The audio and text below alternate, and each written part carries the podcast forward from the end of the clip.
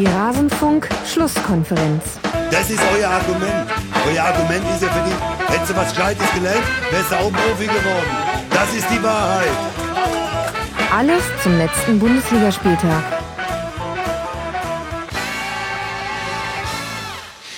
Die Wahrheit und nichts als die Wahrheit. Das erfahrt ihr nicht nur bei Mario Basler, sondern auch bei uns in der Rasenfunk Schlusskonferenz. Ich heiße euch herzlich willkommen. Wir wollen sprechen über Fußball, über den Fußball-Bundesliga Spieltag des Wochenendes. Das ist der 29. Ich heiße Max Jakob Ost, bin bei Twitter der @gnetzer und freue mich, dass ich auch dieses Mal wieder zwei hervorragend sympathische und kompetente Gäste habe.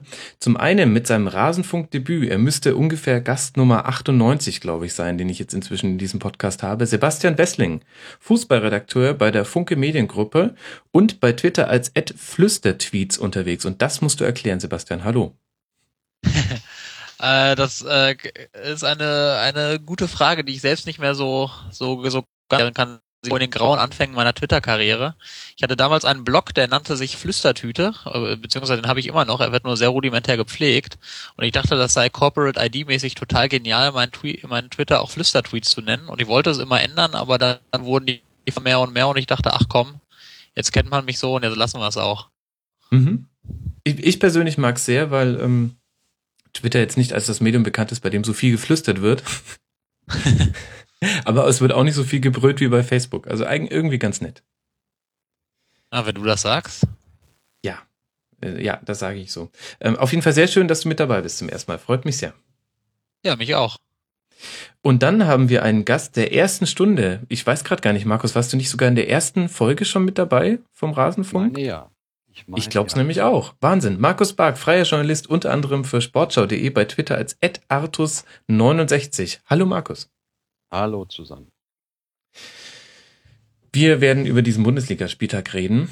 Und da gab es ein im Vorfeld nicht ganz so unbedeutendes Spiel, nämlich dieses Derby zwischen Schalke und Dortmund. Und damit würde ich gerne mal starten. Und ihr beide habt ja auch, ihr beide wart ja auch vor Ort, wenn ich das richtig im Sinn habe. Ja. Genau, ja. Dann würde ich sagen, Sebastian, leg doch mal los.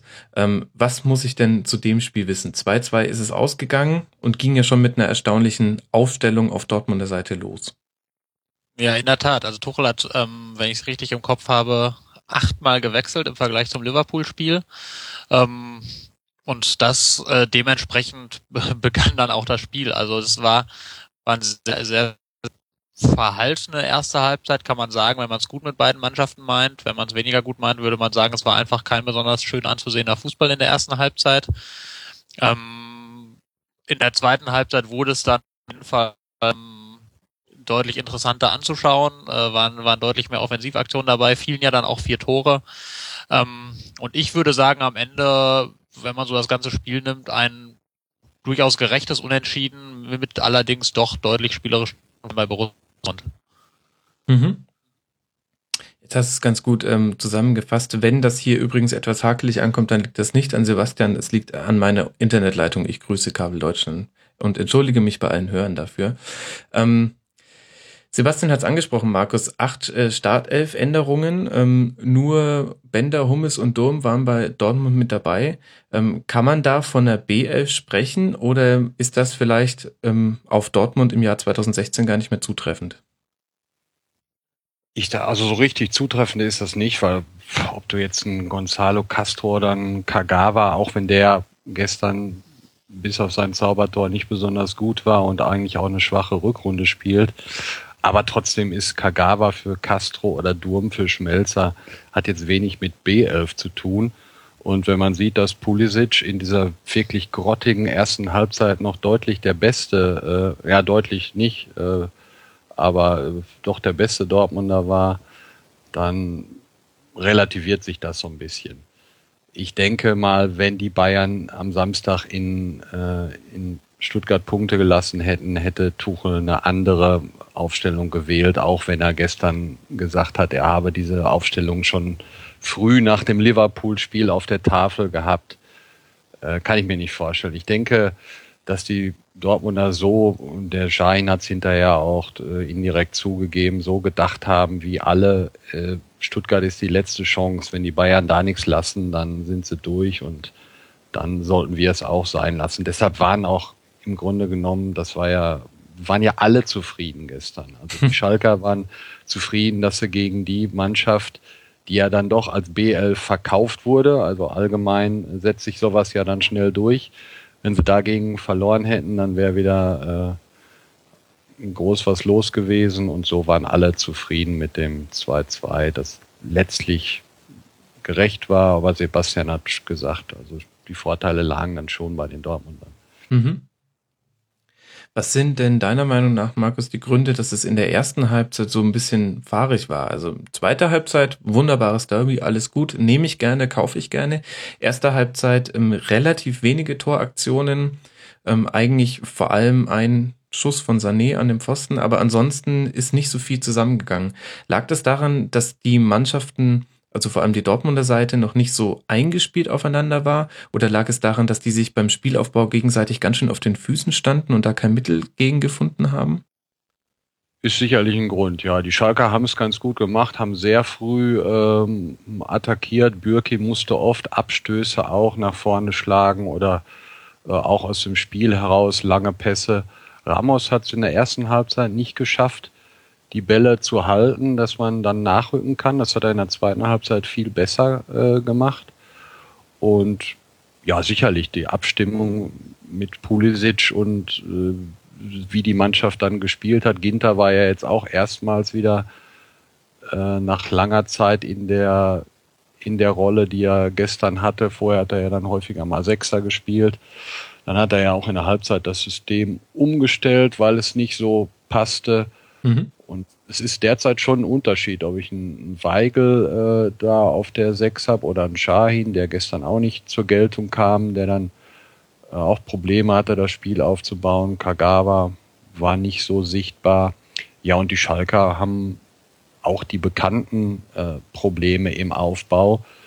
Äh, im, in defensiven Abläufen sind die Dortmunder natürlich sehr eingespielt, egal in welcher, in welcher Formation. Und dann haben sie sich dann zu einer Fünferkette zurückgezogen und da fällt es den Schalkern schwer. Und wenn Sané, der wirklich wieder drei, vier gute Sololäufe dabei hatte, der hat dann für äh, Alarm gesorgt, aber ansonsten war da wenig. Kommt natürlich hinzu, ist ja ganz klar, nach dem 0-3 äh, in Ingolstadt willst du unter keinen Umständen das Derby auch noch verlieren, weil du genau weißt, was dann los ist. Zumal ja auch der Rückstand dann logischerweise äh, größer wird auf die vorderen Plätze und das war den Schalkern dann schon deutlich anzumerken. Und der schnelle Ausgleich äh, in der zweiten Halbzeit, der hat das dann gelöst und ab da äh, ging dann auch nach vorne viel mehr. Mhm. Und überragendes 1 zu 0, oder Sebastian? Also ähm, wahnsinnig toll. Ja, das, ja, das war, das war richtig, richtig fein gemacht, war auch eine schöne Vorlage von Leitner. Mhm. Ähm, aber ich würde total zustimmen, dass er ansonsten, wie schon in der ganzen Hinrunde, eigentlich einen sehr, sehr diskreten Auftritt hatte. Also der kann eigentlich viel mehr, als er jetzt in den letzten Wochen zeigt. Ähm, weiß nicht, kann gar nicht so genau sagen, woran das liegt, aber ich fand ihn gestern auf dieses sehr, sehr ausbaufähig. Mhm. Ja, ist mir auch schon aufgefallen. Ich finde da auch als Außenstehender keine wirkliche Erklärung für. Ich hatte so bei ein paar Aktionen, die ihm misslungen sind in den letzten Wochen, immer mal wieder den Eindruck, dass er vielleicht ein bisschen weniger Zeit für die Entscheidungsfindung hat. Ähm, jetzt war irgendwie der Fußball unter Klopp jetzt auch nicht dafür bekannt, dass er behäbig im Aufbauspiel war, aber ich kann mich zumindest erinnern, dass ähm, Kagawa da sich oft den Ball mit dem Rücken zum Tor angenommen hat und dann erst noch eine Drehung gemacht hat und dann den Ball weitergeleitet hat. Das sieht man jetzt bei Tuchel gar nicht mehr, der ja auch so ein Ballannahme-Fanatiker ist. Ähm, da muss man den Ball genauso annehmen, wie man ihn weiterspielen möchte. Hat vorhin nur Jürgen Klinsmann so gemacht bei den Bayern. Egal. Äh, lasst uns mal noch über Christian Pulisic äh, reden. Der Typ ist 17. Ich finde das Wahnsinn. Das muss man sich wirklich vor Augen halten. Ähm, hat wieder auch eine tolle, ähm, tolles Spiel gemacht. Ähm, was ist denn so deine Einschätzung, Sebastian? Ist das das Juwel der Zukunft bei Dortmund, ohne jetzt zu sehr in die Populismus-Ecke hauen zu wollen?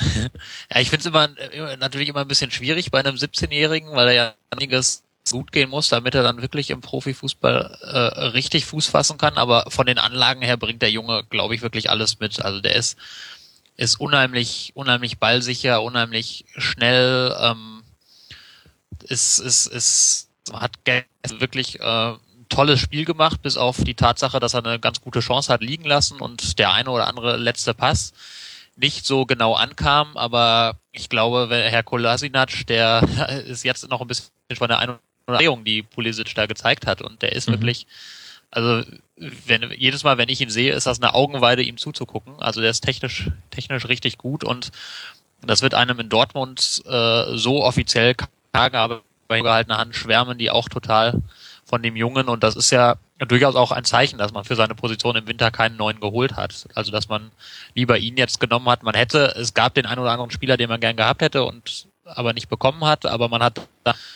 bewusst auch entschieden, jetzt nicht irgendwie einen zu holen, von dem man nicht tausendprozentig überzeugt ist, sondern lieber dann eben Pulisic ein paar Einsatzzeiten mehr zu geben. Und das sagt ja schon einiges. Mhm. Absolut. Und äh, das Strahlen in den Augen von Thomas Tuchel, wenn er über ihn redet, sagt auch so einiges. Ähm, Allerdings. Ich glaube, der hofft sich auch einiges. Ähm, Markus, auf Schalker Seite ist ähm, mal wieder Sané besonders aufgefallen. Ähm, wen würdest du da sonst noch herausheben, wer ein besonders auffälliges Spiel gemacht hat, außer ihm? Besonders auffällig fand ich, fand ich jetzt zwar keiner. Matip hat sicherlich sehr ordentlich innen verteidigt. Der hatte ja äh, auch ein paar Wackler in den äh, vergangenen ja, Wochen oder in der, in der Rückrunde, seitdem bekannt wird, wurde, dass er zu Liverpool geht. Fährmann gut wie immer, hat hinterher gegen Aubameyang, mhm. ich glaube zweimal sogar äh, gut gerettet. Mhm. Aber das ist jetzt auch äh, ja nichts besonders Auffälliges mehr, wenn der gut hält. Und ansonsten, ja, Schalke hat natürlich schon einige Schwachstellen. Ähm, hat er gestern auch mit Dreier, Schrägstrich Fünferkette spielen lassen. Rita ist da sicherlich auch jetzt keine großartige Lösung. Neustädter fehlt mir einfach, äh, weil ich habe mir die, äh, die Verteilung der Pässe jetzt nicht angeguckt, aber irgendwie so gefühlt sind das 85 Prozent Rückpässe und davon dann nochmal 80 Prozent zum Torwart. Das ist natürlich dann im Spielaufbau auch äh, nichts, was dich nach, nach vorne bringt. Mhm. Kolasinac äh, Stellungsfehler, wobei man sagen muss, Pulisic war wirklich in der ersten Halbzeit, beziehungsweise irgendwann dann hat man deutlich gemerkt, in der zweiten Halbzeit äh, verlassen ihn die Kräfte und das war, mhm. äh, deshalb war auch klar, dass er dann ausgewechselt werden musste. Wenn er seine gute Phase in der guten Dortmunder Phase der zweiten Halbzeit gehabt hätte, dann wäre da vielleicht noch, noch mehr gegangen. Mhm. Ich muss sagen, ähm, ich sehe Schalke ja deutlich seltener als du, Markus, aber ich war teilweise wirklich erschrocken, wenn die mal aussichtsreiche Situationen präzise, die dann im Offensivspiel sind. Und mir sagten Leute, die neben mir saßen, das sei eher eines der besseren Spiele gewesen. Da war ich, war ich schon ein wenig erschrocken manchmal. Für die zweite Halbzeit gilt das sicherlich, weil dann haben sie es ja auch nach vorne äh, sehr ordentlich gemacht. Aber wenn man jetzt die ganze Saison der Schalker sieht, fehlen mir in der Tat äh, die die Anzahl der Spiele, wo man sagen kann, ja, die haben richtig gut gespielt. Ich kann mich da ein Heimspiel gegen Mainz erinnern, das war ordentlich. Und äh, dann waren immer mal wieder gute Halbzeiten da drin. Aber dieses Spiel über 90 Minuten, wo man sagen kann, jo, das war richtig geil, da hat man auch gesehen, was die vorhaben. Da hat man gesehen, dass die sich wirklich weiterentwickeln. Das wurde einmal in der, in der Hinrunde äh, immer erzählt. Ich muss ehrlich sagen, ich habe da äh, noch nie so, so gesagt, yo, das machen sie jetzt anders, das machen sie besser, äh, über einen längeren Zeitraum gesehen. Wird ja immer gesagt, dass sie im Umbruch sind und eine junge Mannschaft haben. Das stimmt auch teilweise. Aber so, so richtig, äh, wie du schon sagst, immer wieder äh, viele, viele Fehler schaffen es nicht, den Stürmer ob es Hünteler ist oder manchmal dann auch die Santo einzubinden. Und da muss sicherlich was passieren. Haben wir halt das Glück, dass immer noch sehr gute Chancen bestehen, äh, in die Champions League zu kommen, weil die Abstände halt so gering sind. Mhm. Aber wenn ich André Breitenreiter glaube, Markus, dann bist du halt auch nur ein Teil derjenigen Medien, die immer draufhauen. Ähm, und alles klein halten. Er hat nach dem Spiel gesagt, hier wird Ah. ja im Grunde nur auf Trainer und Trainerteam draufgetreten und alles klein gehalten. Das fand ich. Ja, das ist doch deutlich. klar. Das muss er doch als Trainer sagen. Der wird natürlich. Ähm, ich Ja, muss er das denn wirklich sagen? Ist er, also, weil ich finde, das ist ja schon eine, eine, eine Art der Äußerung, die für ein, ein Defensivverhalten spricht. Also, ähm, sprich, ähm, fühlt er sich schon so in die Ecke gedrängt oder? Ja, wenn du als Trainer dauerhaft Feuer kriegst, äh, ich habe heute Morgen einen Kommentar bei uns in den Ruhrnachrichten äh, gelesen, da, da ging es dann rum, dass, dass er mal, äh, dass er beim Namen nennen sollte, wer ihn so stark kritisiert. Der Kommentator selber hat es aber nicht gemacht.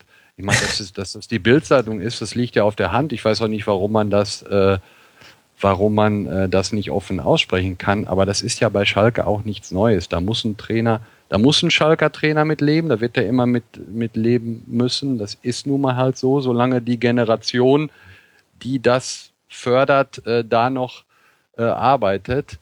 Ähm, das sind Sachen, die weiß man und dass man sich, wenn man da dauernd Feuer kriegt, natürlich auch wehrt. Das ist doch logisch. Also dann deshalb muss er das, äh, muss er das machen und völlig verständliche Reaktion. Ne, sein Problem ist halt, dass er nicht durch Spiele, nicht durch mal fünf, sechs konstant gute Spiele hintereinander, wo man wirklich eine Weiterentwicklung sieht, er hat halt keine Argumente Mhm. Und außerhalb des Verbalen. Und man führt, also er, Breitenreiter führt ja immer anders, hat glaube ich auch getan, das Beispiel Dortmund. Und sagt dann immer, an Dortmund sieht man doch, wie gut es tut, wenn man einem Trainer Zeit gibt, wenn man Geduld mit einem Trainer hat, dass sich da erstmal etwas entwickeln muss. Ähm, was einerseits ja richtig ist, andererseits aber eben auch, auch legt, ähm, Jürgen Klopp, als er kam, man da das Gefühl hatte, von den ersten Spielen an, da steht eine Mannschaft auf dem Platz, die einen Plan hat. Ähm, die, da, da ist erkennbar, was der Trainer will. Er hatte nicht an Spieler dazu, das hat nicht immer gut geklappt, die Ergebnisse haben nicht gestimmt. Aber man hatte das Gefühl, jo, da, da ist eine gemeinsame Idee vorhanden und nach der spielen sie Fußball. Und ähm, auch Jürgen Klopp hatte damals dann direkt ähm, äh, die in, in seiner ersten Saison ein besseres Ergebnis erzielt, also ein deutlich besseres Ergebnis erzielt als eben seine Vorgänger und hat die Mannschaft dann auch wieder relativ schnell nach Europa geführt. Also hatte dann Mhm. durchaus, es war von Anfang an eine Aufwärtstendenz erkennbar und das die als Ausländer zumindest etwas schwerer jetzt in Schalke zu erkennen, dass man sagt, er liefert jetzt Argumente dafür, dass man ihn in Ruhe arbeiten lassen müsste, ähm, weil ich, also ich habe gestern, wie gesagt, ich sehe nicht so viele von Schalke, ich die sehe, dann fehlt mir dann, also da habe ich nicht immer den Eindruck, dass da ein klarer Plan ist, den alle Spieler gemeinsam verfolgen. Oft sieht es mir sehr danach aus, dass man sich dann doch auf die individuelle Klasse der Spieler verlässt, die ja unbestreitbar da ist, aber ähm, wenn man es ganz überspitzt sagt, immer den Ball zu Sané und dann mal gucken, was passiert, ist halt dann doch nicht so arg viel. Mhm. Wobei die Situation von Dortmund und Schalke, die sind so genau auch nicht äh, zu vergleichen. Dortmund war damals wirklich kurz vor der Pleite. Ich meine, Schalke hatte auch mal arge Geldprobleme, aber die kamen vom anderen Level. Äh, ich glaube, Natürlich. unter, unter Doll haben die einen ganz, ganz schlimmen Fußball gespielt, waren 13. und äh, beinahe insolvent. Und das waren die Schalker ja in den, äh, also in der Situation waren die Schalker in den vergangenen Jahren ja nie. Ich habe jetzt gelesen, irgendwie neun, in neun von zehn Jahren waren sie international dabei.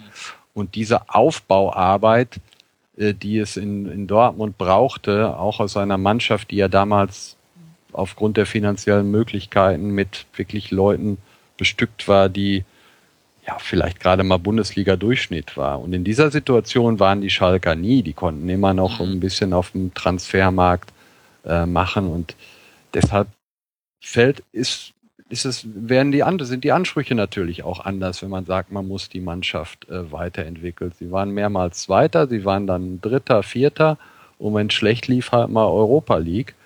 Und das, das ist durchaus äh, sehr, sehr schwierig, das zu machen mit dem Kader, der gut ist, der auch teuer ist, aber der halt auch nicht so gut ist, dass man sagen kann, den musst du zwingend in die Champions League führen. Dafür sind die anderen halt auch äh, ähnlich stark. Mhm. Und du hast jetzt vorhin gesagt, ähm, es gibt eine Generation, die für diese Unruhe sorgt. Meinst du damit Tönnies oder wen hast du damit gemeint?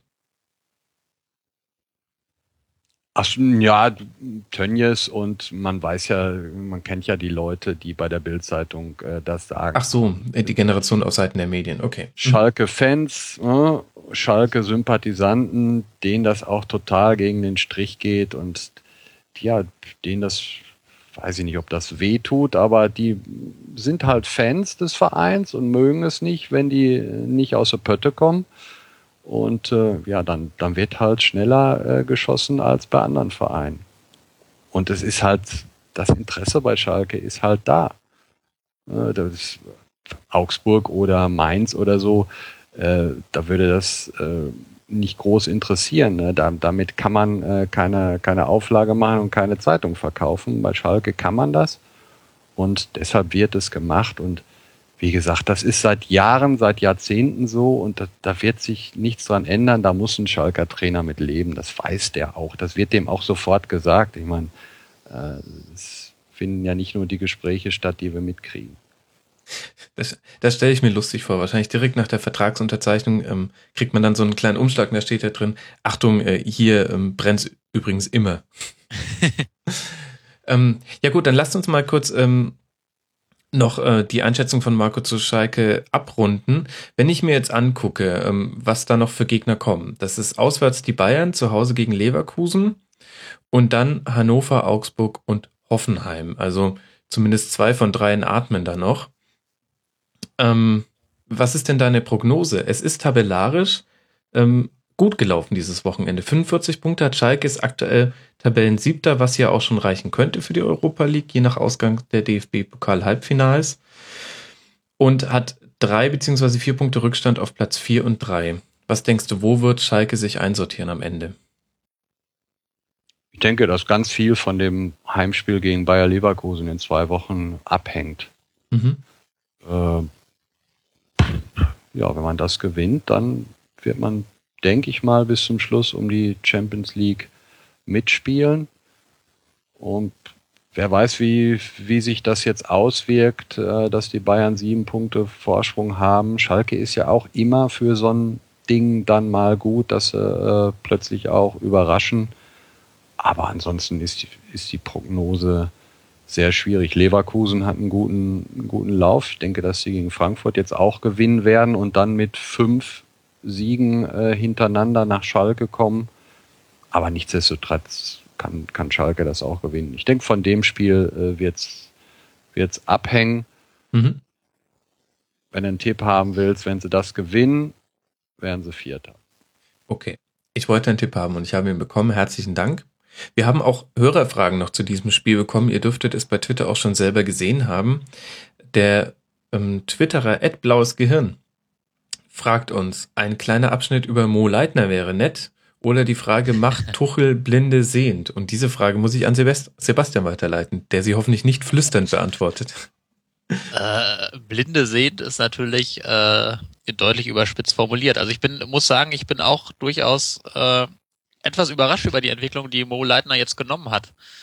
Ähm, also er war ja, ja eigentlich gar keine Rolle mehr, spielte auch unter Tuchel anfangs gar keine Rolle, aber man hat dann jetzt eben so ab, ab Winter gemerkt, da, im Trainingslager hat Tuchel ihn dann auch ausführlich gelobt, wie Leitner seine, seine Situation genommen hat und dass er jetzt zumindest wieder ähm, seine Einsatzzeiten bekommt. Also ich bin, muss sagen, ich bin persönlich jetzt nicht unbedingt der allergrößte Fan des Spielers Moritz Leitner, ähm, was daran liegt, dass, also ich finde, er ist ein sehr, sehr Fußball sehr, sehr vieles mit, aber mir fehlt da immer so ein bisschen das, ich weiß nicht, ich weiß gar nicht, woran das liegt, aber mir fehlt immer so ein bisschen so das letzte Quäntchen Biss. Das, vielleicht ist das eine Sache der Körpersprache oder ich weiß es auch nicht. Also mir wirkt der Junge immer ein bisschen zu phlegmatisch und ich habe das, er macht deutlich weniger aus seinen Anlagen, als er machen könnte, aber er hat, er bekommt jetzt seine Einsatzzeiten, hat gestern, ja, hat, hat okay gespielt, nicht richtig schlecht, nicht richtig überragend. Ähm, da bin ich gespannt, wie es weitergeht der hat ja noch bis 2017. Ähm, auch da muss man jetzt mal schauen, was da jetzt in der nächsten Zeit passiert. Mhm.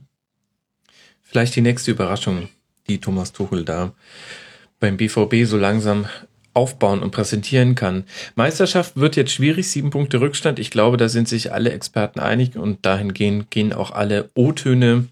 äh, vor, nach und während des Spiels von Dortmunder Seite.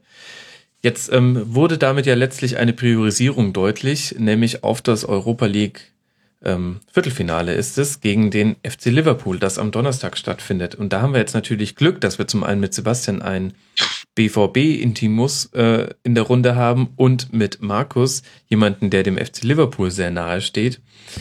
Ähm, lass uns mal auf dieses Spiel vorausblicken. Markus, was, äh, auf was darf sich denn Dortmund gefasst machen an der Enfield Road?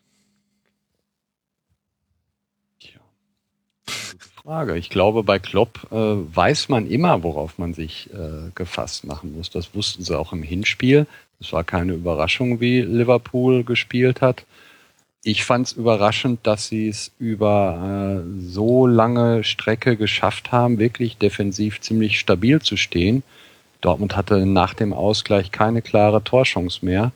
Mhm. Ähm, ich bin allerdings immer noch der Ansicht, äh, dass die Dortmunder weiterkommen werden, weil du hattest im Hinspiel, jetzt ohne alle Positionen genau durchzugehen, aber will ich mal so grob sagen, bei Dortmund hattest du zwei gute Spieler und neun eher schwache. Bei Liverpool wird, war es umgekehrt und das kann ich mir nicht vorstellen, dass das nochmal passieren wird.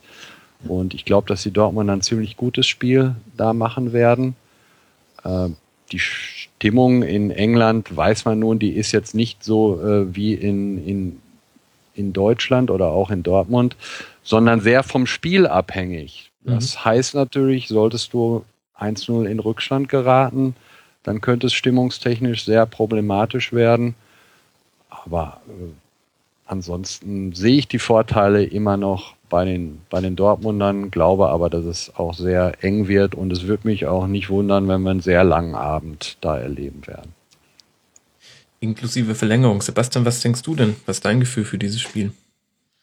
Ähm, ja, ich glaube, dass, ähm, also ich, ich sehe das durchaus ähnlich, dass, dass Dortmund ähm, oder beziehungsweise dass Liverpool das im Hinspiel in Dortmund sehr, sehr gut gemacht hat, dass aber Dortmund es eben auch nicht so gut gemacht hat. Und wenn Dortmund mhm es schafft, äh, das zu spielen, was sie unbestreitbar spielen können, wenn sie etwas präziser in ihrem Spiel in der Offensive werden, ähm, vielleicht etwas weniger hektisch, etwas ruhiger, dann glaube ich, haben sie sehr, sehr gute Chancen, gegen dieses Liverpool zu bestehen. Ähm, und ich, ich glaube, also wie gesagt, auch da, ich habe Liverpool nicht so oft spielen sehen, aber alle, die das, die es öfter gesehen haben, die haben mir gesagt, das war schon eher Liverpool am oberen Limit als als am Durchschnitt und deswegen Dortmund lassen, wenn sie eine Schippe drauflegen, dass sie weiterkommen. Mhm. Aber sie merken jetzt natürlich, also die, die merken jetzt natürlich auch, wie, wie der Druck jetzt in dieser Phase der Saison zunimmt. Und ich glaube, das siehst du den Spielern auch so ein bisschen an, dass jetzt eben diese Spiele sind. Oder dass das so ein Spiel ist, was jetzt im Prinzip ein Stück weit entscheiden kann über die, über die Bewertung einer ganzen Saison. Ne? Die spielen bislang, muss man sagen, eine wirklich herausragende Saison. Ähm, dafür, dass es das erste Jahr unter neuem Trainer ist. Das da eigentlich sehr, sehr wenig dran auszusetzen, haben sich eine herausragende Ausgangsposition erarbeitet. Aber das ist jetzt eben eins von den Spielen, wo man diese herausragende Ausgangsposition auch mit einem einzigen Auftritt in den Sand setzen kann. Und das glaube ich schon, dass das so langsam in den Köpfen ist. Und da bin ich jetzt sehr gespannt, wie sie damit dann umgehen. Mhm. Und wir dürfen natürlich, auch wenn es viele Leute schon nervt, äh, nicht an Klopp vorbeireden, weil Klopp wenn er eine Fähigkeit hat, dann ist es wirklich bei ganz wichtigen Spielen, die, die Spieler so heiß zu machen, dass man das dann äh, auch tatsächlich im Spiel sieht. Äh, mhm. Ich erinnere an das äh, Halbfinale gegen Real Madrid damals. Dortmund ja. in tiefer Depression, 24 Stunden nach dieser Götze-Meldung und äh, eines der besten Spiele, das die äh, je gemacht haben. Und das ist genau das, wofür Klopp ja fast schon, schon berühmt ist. Es gibt auch in der Bundesliga in den, in den Meisterjahren einige Beispiele. Damals äh, kann ich mich noch erinnern, erstes Spiel nach der äh, erstes Spiel der Rückrunde in Leverkusen war das damals, die Leverkusen Zweiter und alle dachten jetzt, wenn Leverkusen gewinnt, dann wird es nochmal eng und Dortmund hat die 3-1 oder so, aber ein richtig gutes, gutes Spiel gemacht, total heiß und genau so, wie Klopp das wollte, zeigt sofort, dass, dass hier gar nichts mehr anbrennt und das kann er halt verdammt gut. Und Mhm. ich denke, das wird am Donnerstag auch zu spüren sein. Und das könnte, äh, könnte für Dortmund dann auch ein Problem sein. Aber wie gesagt, nichtsdestotrotz, wenn Spieler wie Reus, Aubameyang und so ja auch ihre Form annähernd bringen, was sie im Hinspiel ja überhaupt nicht geschafft haben, dann denke ich doch, dass die Dortmunder sich durchsetzen werden. Ja, und das war ja schon immer eine, wenn man so will, Kloppsche Spezialität, dass er seine Macht äh, gerade auf vermeintlich überlegene andere Mannschaften hervorragend einstellen kann. Und das war ja auch in Dortmund schon so, dass, dass die ihre besten Spiele gemacht haben, wenn der Gegner vermeintlich gleichwertig oder sogar besser war, wenn man zum Beispiel an Real Madrid denkt oder auch an Bayern München, sich eher schwer getan haben, wenn, wenn ein Gegner kommt, der, der sich hinten reinstellt und, und ihnen das Spiel überlässt. Und ich glaube, da kann man bei Liverpool gewisse Parallelen derzeit erkennen. Ich weiß nicht, ob das Zufall ist, ob das mit den Spielern zu tun hat oder auch ein bisschen mit der Kloppschen Herangehensweise. Aber gerade Mannschaften, die eigentlich besser sind, hat er immer hervorragend, hervorragende Lösungen parat. Mhm. Das fand ich auch äh, sehr interessant, als Jürgen Klopp angefangen hat bei Liverpool, wurde äh, gab es ein Interview mit ihm. Ich glaube, das war tatsächlich das Interview, was ein kleiner Junge mit ihm geführt hat. Ähm, und da da wurde er gefragt, warum warum findest du Fußball so toll? Und hat er war wie aus der Pistole geschossen, hat er gesagt, weil die schlechtere Mannschaft immer gewinnen kann. Und das fand ich eine sehr be total bemerkenswerte Aussage, weil das wäre nicht das erste gewesen, was, glaube ich, viele Leute gesagt hätten. Und gleichzeitig aber glaube ich sehr, sehr charakteristisch. Also ich glaube, das trifft genau zu auf das, was ihr jetzt gesagt habt. Wir werden es sehen am Donnerstag. Ähm, wenn ich jetzt äh, noch kurz auf dieses Derby schaue, dann haben wir eigentlich nur zwei Dinge noch nicht besprochen. Das eine, der Elfmeter zum 2 zu 2 geht okay. Geht okay, kann er auch rot zeigen. Ich finde auch absolut. Also Mhm. Sokrates hinten in die Beine hindert ihn daran, dass er, dass er abschließen kann und trifft danach erst den Ball. Also da finde ich, über diesen Elfmeter braucht man sich nicht beschweren. Mhm. Und dann hatten wir noch ein Foul mit äh, 20 Meter Anlauf äh, von Heubier gegen Mikitarian. Mit hoher Geschwindigkeit ist er da in Mikitarian reingerauscht. Auch eher rot, Sebastian? Puh, also ich glaube, wenn man, wenn man, wenn man als Schiedsrichter streng ist, kann man ihm zeigen. Ich finde es in der Situation vertretbar, dass er, dass er nur gelb zeigt, weil das natürlich, also es ist klar, es ist, er kommt mit viel Schwung angerauscht, aber er, er trifft ihn, trifft ihn nicht von hinten. Es geht noch, es war bis zu diesem Zeitpunkt kein hartes Spiel. Ich würde auch Heuberg nicht unterstellen, dass er da irgendwie jemanden verletzen wollte, weil der bis dahin sich auch nicht groß irgendwie unfair nickelig verhalten hat. Von daher finde ich, in dem Kontext des Spiels finde ich Gelb da die richtige Lösung. Ich kann es gar nicht genau beurteilen, weil ich es nur äh, live halt im Stadion ge gesehen habe und da ist man dann doch ziemlich weit weit weg. Also Mhm. Ich habe jetzt, um vielleicht einer anderen Szene vorzugreifen, Bittenkurt gesehen. Das ist sicherlich rot. Wenn das vergleichbar ist, dann würde ich sagen, war gelb zu wenig, aber ich müsste es mir halt nochmal äh, im Fernsehen angucken, um das zu beurteilen. Im Stadion selber hatte ich jetzt nicht den Eindruck, dass es, dass es so ein brutales Foul war, dass es hätte rot geben müssen. Aber da vertut man sich ja manchmal doch. Mhm. Gut, ich habe natürlich das Zeitlupenwissen, da ich nicht im Stadion war als einziger in dieser Runde. Der Fuß und die Sohle, die war schon ein bisschen arg weit oben. Das hätte eine fiese Verletzung geben können. Deswegen hätte man Rot vertreten können. Aber der Linie des Spiels entsprechend ähm, eben auch unter den Vorzeichen, dass zum Beispiel Sokrates eben auch keine Rote gesehen hat. Konnte man Argumente auch dafür finden und ähm, dann wollen wir auch eine gute Schiedsrichterleistung deswegen nicht schlecht reden. War insgesamt ein schönes Derby mit ähm, eigentlich nur sportlichen Themen. So soll das doch immer sein. Wenn wir die erste Halbzeit abziehen. Also das war schon, Das, war schon hart an der Grenze für, für den Tabellen siebten gegen den zweiten. Also schönes Derby, schöne zweite Halbzeit, sagen wir mal so. Okay, das sagen würde wir ich so unterschreiben, ja. Okay, äh, lasse ich mich drauf festnageln. Vielleicht habe ich auch ehrlich gesagt ähm, äh, von Anfang an sehr, sehr wenig erwartet. Und deswegen fand ich die, die erste Halbzeit war so, wie ich es mir fast gedacht hatte. Dortmund im Kopf schon irgendwie in Liverpool und Schalke. Naja, können halt gerade nicht so. Lasst uns mal auf die Tabellennachbarn von Schalke 04 gucken. Denn wie schon angedeutet, wird's da ja wirklich interessant. Wir haben Schalke mit 45 Punkten und dahinter eine große Lücke von sechs Punkten zum VfL Wolfsburg. Und punktgleich den FSV Mainz 05. Und das ist genau das nächste Spiel, über das ich gerne sprechen würde. Wolfsburg gegen Mainz 1 zu 1, das Samstagabendspiel. Und da ist jetzt die Frage, ist Wolfsburg damit so ein bisschen, ja, oder sind die raus aus dem internationalen Geschäft? Kann man das so sagen, Markus? Da gehe ich von aus, weil die es in der Bundesliga halt, warum sollten die in den letzten fünf Spieltagen das schaffen, was sie jetzt in 29 nicht geschafft haben? Nämlich mal das aufs Feld zu bringen in mehreren Spielen hintereinander, was sie, was sie eigentlich können müssten. Und das war ja jetzt gegen, gegen Mainz auch eher Durchschnitt. Ich glaube, zu Hause sind sie inzwischen auch gar nicht mehr so gut, wie sie es dann in der Hinrunde mal waren, als sie auswärts fast alles verloren haben. Ähm, wobei ich natürlich jetzt, das sind schon mildernde Umstände. Also wenn du aus einem aussichtslosen Vergleich mit Real Madrid mit 2-0 rausgehst und die Chance siehst, tatsächlich Real Madrid aus der Champions League zu, zu werfen, dass du dann in dem äh, Bundesligaspiel, und die sehen ja selber in der Tabelle, dass da sehr wahrscheinlich nichts mehr geht, dass du dann äh, nicht groß zauberst, ist eigentlich, eigentlich klar und auch verständlich. Natürlich sollte es nicht sein, aber so eine Chance wirst du äh, als VfL Wolfsburg in den nächsten 10, 15 Jahren, denke ich mal, nicht wieder kriegen. Und von daher kann man dann auch mal 1-1 gegen Mainz spielen.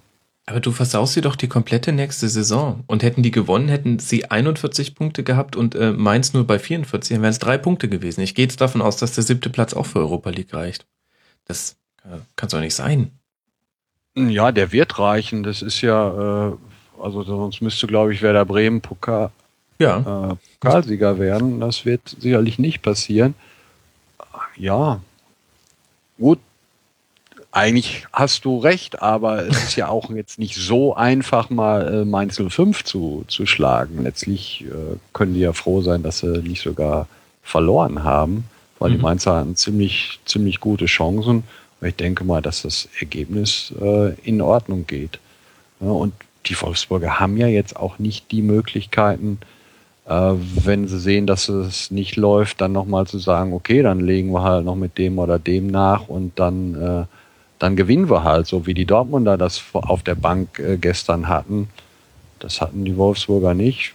Draxler dazu gesperrt, wobei der in der, in der Bundesliga ja in den vergangenen Wochen auch es ist eigentlich, na, also ich habe den live in Schalke gesehen und live in Leverkusen.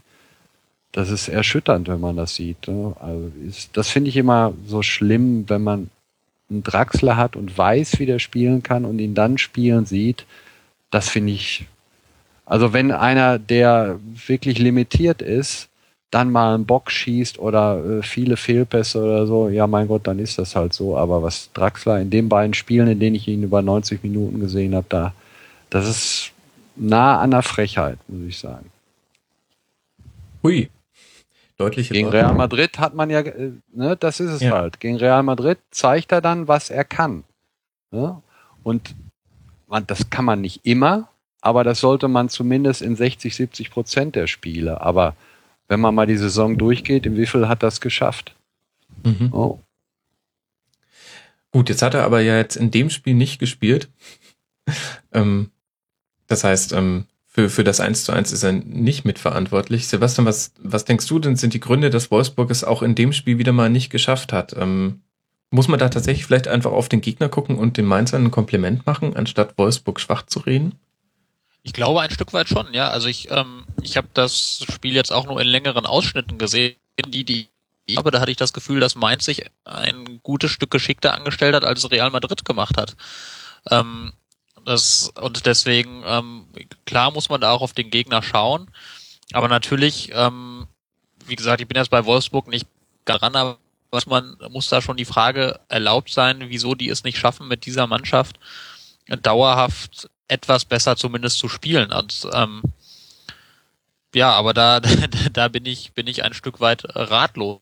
Kann man nur vor den Kopf gucken und kann nur das sehen, was sie auf den Platz bringen. Und ich finde, das deckt sich nicht unbedingt mit den Ansprüchen, die da sind und auch mit der Qualität, die ja nachgewiesenermaßen da ist und die sie schon gezeigt haben. Also ich, immerhin André Schürle scheint jetzt äh, wieder dahin zurückzukommen, wo er mal war. Den fand ich gegen Mainz sehr, sehr ordentlich, aber insgesamt ist diese Mannschaft doch noch so ein bisschen unter dem, was sie kann. Aber in dem Spiel würde ich auch sagen, ähm, würde ich auch mildernde Umstände gelten lassen, genauso wie Markus das gesagt hat.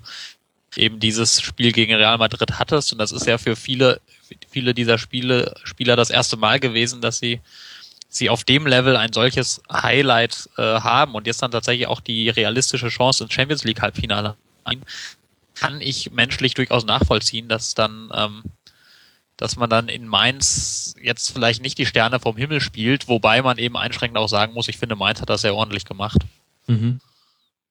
Ja, das ist sowieso äh, zu beobachten. Also, dass äh, die Mainzer auf Umschaltspiel stehen, das wusste man schon vorher. Das haben sie aber in dem Spiel wirklich par excellence nochmal vorgeführt, ähm, wie schön das auch aussehen kann. Und die spielen zumindest dem Anschein nach vollkommen befreit auf. Und da fragt man sich, wo landen die noch bei einem Restprogramm von, ich rufe es gerade auf, von Köln, Frankfurt, Hamburg, Stuttgart und Hertha am letzten Spieltag. Vielleicht zieht ja Mainz in die Champions League ein. Was gibt's da zu lachen? Okay. Halt, der, der, Gedanke ist erstmal erstmal ein lustiger, aber natürlich ist das nicht, ist das jetzt nicht unrealistisch. Die Frage ist halt dann eben, wie sehr eine Mannschaft ähm, von von so einem Lauf noch getragen wird oder ob mhm. doch irgendwann dann eben äh, so langsam realisiert, was man da für eine Chance hat, ob dann die Beine nicht bei dem oder anderen doch ein bisschen schwerer werden, weil das ja doch noch mal ein bisschen was anderes ist, wenn man ähm, mit 10, 15 Spieltagen vor Schluss in so ein Spiel reingeht und äh, sicher sein kann, dem Abstieg nicht mehr viel zu tun. Unser Saisonziel Klassen, Klassenerhalt ist lange erreicht. Wir können hier befreit aufspielen oder wenn es dann am Ende heißt, boah, mit zwei Siegen kommen wir noch in die Champions League. Das ist dann nochmal ein anderer, ist natürlich ein, einerseits ein Druck, eben ein Druck, der dann für viele Spieler auch wieder neu ist. Dem, mit dem muss man erstmal umgehen können. Das können andere, kennen zumindest andere, die, die Konkurrenten etwas besser und da bin ich da sehr gespannt, wie äh, Mainz das mhm. Schauen wir mal. Ich bin auf diesen Gedanken gekommen, ähm, als ich mir so ein bisschen äh, die Konstellation näher angeguckt habe und gesehen habe, ähm, wenn wir über Leverkusen sprechen, dann können wir auch mal drüber sprechen, dass die es komplett in der eigenen Hand haben, weil die spielen noch gegen Schalke, Hertha und Gladbach. Ähm, und da dachte ich mir, was passiert eigentlich, wenn die da zweimal unentschieden spielen? Dann haben sich ja die Konkurrenten gegenseitig zwei Punkte weggenommen. Und dann habe ich mal geguckt, wer könnte da eigentlich profitieren. Ich gebe zu, es ist immer noch eine steile These mit der Champions League, aber so ganz außer Acht lassen will ich das nicht. Lass noch ganz kurz über Wolfsburg sprechen. Ähm, ich fand zwei Dinge auffällig. Äh, zum einen, dass Enrique sich wirklich als belebendes Element auf rechts so ein bisschen etabliert und Schirle sich absolut gefangen hat. Also es, ähm, man muss sich nur Rasenfunk-Folgen von vor sechs Wochen anhören. Dann weiß man, ähm, was für eine Entwicklung er jetzt durchgemacht hat. Und ich hatte so ein bisschen den Eindruck, vielleicht hat man in diesem Spiel auch gesehen, warum Wolfsburg sich so schwer tut. Wenn sie Zeit haben, ihre Abwehr zu formieren, stehen sie immer relativ diszipliniert. Das war vor allem in der ersten Halbzeit so. Aber sobald es eine Rückwärtsbewegung geben muss und in die die Offensivspieler mit eingebunden sind, da gibt's einfach immer mal wieder welche, die sich da rausziehen. Ich kann mich an eine Szene erinnern, wo Naldo sich auch Schirle mal gepackt hat und nicht so ganz Unrecht hatte. Da hat er sich ein bisschen unschlau verhalten. Und vielleicht ist das tatsächlich das Problem. Und da einfach in der Bundesliga wirklich sehr viel Tore durch Konter erzielt werden, reicht's halt dann vielleicht nicht fürs internationale Geschäft. Vielleicht ist da die Schwachstelle von Wolfsburg in dieser Saison. Wenn wir, ich habe hier die Statistik auf, also als Auswärtsmannschaft hat Mainz 17 Torschüsse, 11 innerhalb des Strafraums und äh, 9 zu 3 Schüsse aufs Tor. Also das ist schon, da musst du als Heimmannschaft schon einiges äh, verkehrt machen in der, in der Rückwärtsbewegung, wenn du das zulässt. Weil Mainz, auch wenn ich das Spiel auch nicht über 90 Minuten gesehen habe, aber so überragend äh, war es ja dann sicherlich auch nicht. Sonst hätte man ja hinterher gesagt, die, die hätten das auf jeden Fall gewinnen müssen. Ne? Mhm. Genau wie du es sagtest, haben äh, erhebliche Probleme im äh, Spiel zurück und das muss ich, ähm, das meinte ich vor allen Dingen eben, als ich gesagt habe, äh, Draxler, gut, jetzt hat er nicht gespielt, aber das ist ja bei ihm auch genau das Problem. Ne? Ja. Er bleibt dann manchmal stehen oder er, mhm. er läuft wirklich alibimäßig dahinterher. Und das finde ich, Frechheit ist natürlich ein hartes Wort. Äh, aber ja, wenn, wenn, wenn man das sieht, ne, ich meine, der ist, der ist Bundesliga-Profi Und wenn er einen Ball verliert oder so und, und trabt dann nur so dahinterher, dann finde ich, kann man, kann man auch ruhig äh, das mal sagen. Und das ist bei anderen in der Mannschaft durchaus auch zu sehen. Mhm. Gut, Wolfsburg also mit 39 Punkten raus aus dem internationalen Geschäft. Da müsste noch sehr, sehr viel passieren, dass da was klappt. Ähm, schauen wir uns auf die, schauen wir noch die anderen Mannschaften an, die da oben drin stehen. Schalke 7, Mainz 6 und auf Platz Nummer 5 Borussia Mönchengladbach. Alle drei mit 45 Punkten. Das würde ich mal eng beieinander bezeichnen. Und warum hat Gladbach nur 45 Punkte in Anführungszeichen? Weil sie bei Ingolstadt verloren haben. 1 zu 0 durch ein Tor in der 86. Minute. Aber nach Ansicht des Spiels durchaus verdient, denn Ingolstadt hatte die größeren Chancen. Jetzt stelle ich mir die Frage, Sebastian, warum ist Gladbach so auswärtsschwach? Hast du in dem Spiel irgendwas erkennen können, was das erklärt? Also in dem Spiel, in dem Spiel singulär hat man durch, durchaus einiges erkennen können, was äh, Gladbach nicht gut.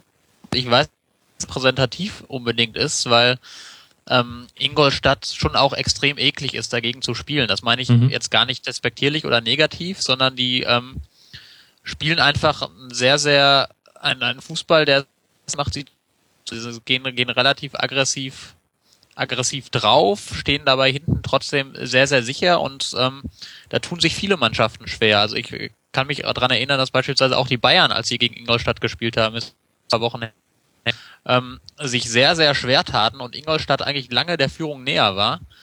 Ähm, Schalke hat dort, hat dort jetzt auch äh, direkt 3-0 verloren und deswegen muss man, glaube ich, muss man wirklich ein Kompliment machen, dass die ähm, mit den Möglichkeiten, die sie haben, daraus sehr, sehr viel machen und eben einen Fußball machen, der extrem, wo es extrem schwer ist, dagegen gut auszusehen. Also da haben schon sehr, sehr viele Mannschaften sehr schlecht ausgesehen.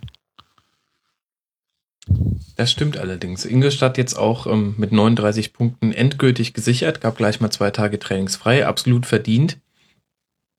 Ähm, aber es ist schon erstaunlich, Markus, wenn ich mir angucke, du hast die Heim- und Auswärtsbilanz von Wolfsburg ja auch schon angesprochen und ein ähnliches Bild haben wir bei Gladbach. Wolfsburg in der Heimtabelle auf Platz 5, Gladbach auf Platz 3 und in der Auswärtstabelle treffen sich beide wieder und zwar auf Platz 16 und 17. Nur Eintracht Frankfurt ist auswärts noch schlechter als diese beiden Vereine. Da freut man sich auf Auswärtsspiele in der Europa League nächste, nächste Saison oder Champions League. Ähm, ist dir an dem Spiel irgendwas aufgefallen? Also ich finde es ehrlich gesagt nicht, nicht erklärbar, warum Gladbach nicht mal mehr Chancen kreiert hat. Ähm, kann man das auf die Chaka-Auswechslung reduzieren, die ja wahrscheinlich wegen Gelb-Rot-Gefahr erfolgt ist? Oder was sind da die Gründe für? Ich denke, dass wir da auch wieder über Ingolstadt sprechen müssen. Man, die haben jetzt äh, hintereinander weg kein Gegentor gegen Schalke gekriegt, kein Gegentor gegen Gladbach. Und das hat einfach mit deren äh, Fußball zu tun, mit dem, mhm. ja, mit der ziemlich äh, einfach sich anhörenden Devise, lasst uns den Gegner vom Tor weghalten, dann können wir äh, auch keinen reinkriegen. Und wenn man das dann noch so gut umsetzt wie die, dann ist das schon, schon richtig gut. Ich weiß nicht, wie oft die Gladbacher aufs Tor geschossen haben. Ich kann mich jetzt auch gar nicht so an hatten die eine richtig gute Chance? Weiß ich jetzt gar nicht mehr. Ich kann mir auf jeden Fall. Doch, in der Anfangsphase hatten sie ähm, durchaus zwei Chancen, ähm, aber das war es dann. Und insgesamt ja, drei so Schüsse. Ball, gab, gab so einen langen Bahn genau. relativ früh. Mhm. Der wurde dann aber, glaube ich, von, von, von irgendeinem Abwehrspieler Hübner war es, glaube ich, Hübner. noch irgendwie dazwischen gekommen ah, ja, und hat ja, den genau. noch rechtzeitig geblockt. Monstergrätsche. Ja, das war es aber im Wesentlichen. Ja, genau. Ja, und warum die die ähm, Probleme haben auswärts und das sind wahrscheinlich die Geheimnisse des Fußballs. Da habe ich keine Erklärung. Jetzt, jetzt lade ich mir euch beide ein, damit ihr mir die Geheimnisse des Fußballs erklärt.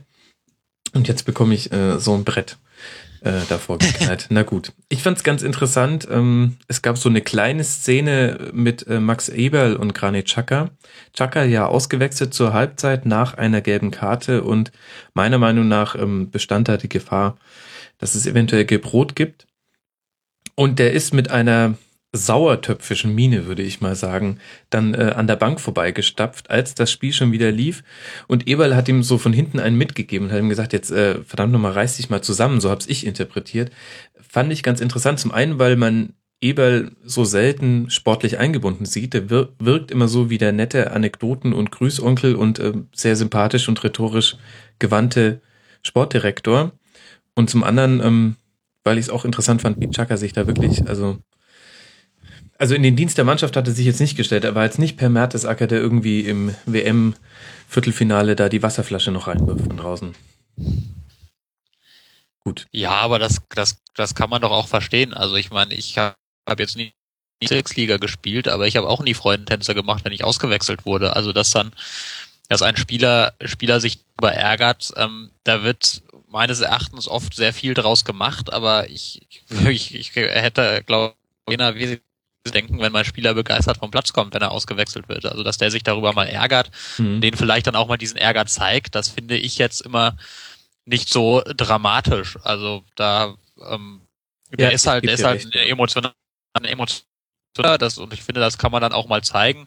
Dann, dann muss es natürlich aber auch gut sein. Also dann, dann, äh, da muss er natürlich die Entscheidung des Trainers am Ende auch akzeptieren. Aber wenn er sie in dem Moment nicht gut findet, da kann ich jetzt kein großes Problem dran entdecken. Mhm. Da hast du recht. Und dann wollen wir auch gar nicht mehr drüber reden, weil sonst mache ich es nämlich wirklich größer. Es ist, ich gebe dir recht, ähm, vielleicht war die Szene gar nicht so, so wichtig. Mir ist sie nur irgendwie in, im Gedächtnis geblieben. Lass uns mal das Tabellenbild oben vervollständigen und dann fehlen eben noch Leverkusen und Hertha. Und Leverkusen gewinnt 2 zu 0 im Derby gegen den FC, das Sonntagabendspiel. Und meine Güte, Markus, wie hat sich die Art und Weise verändert, in der man über Leverkusen spricht?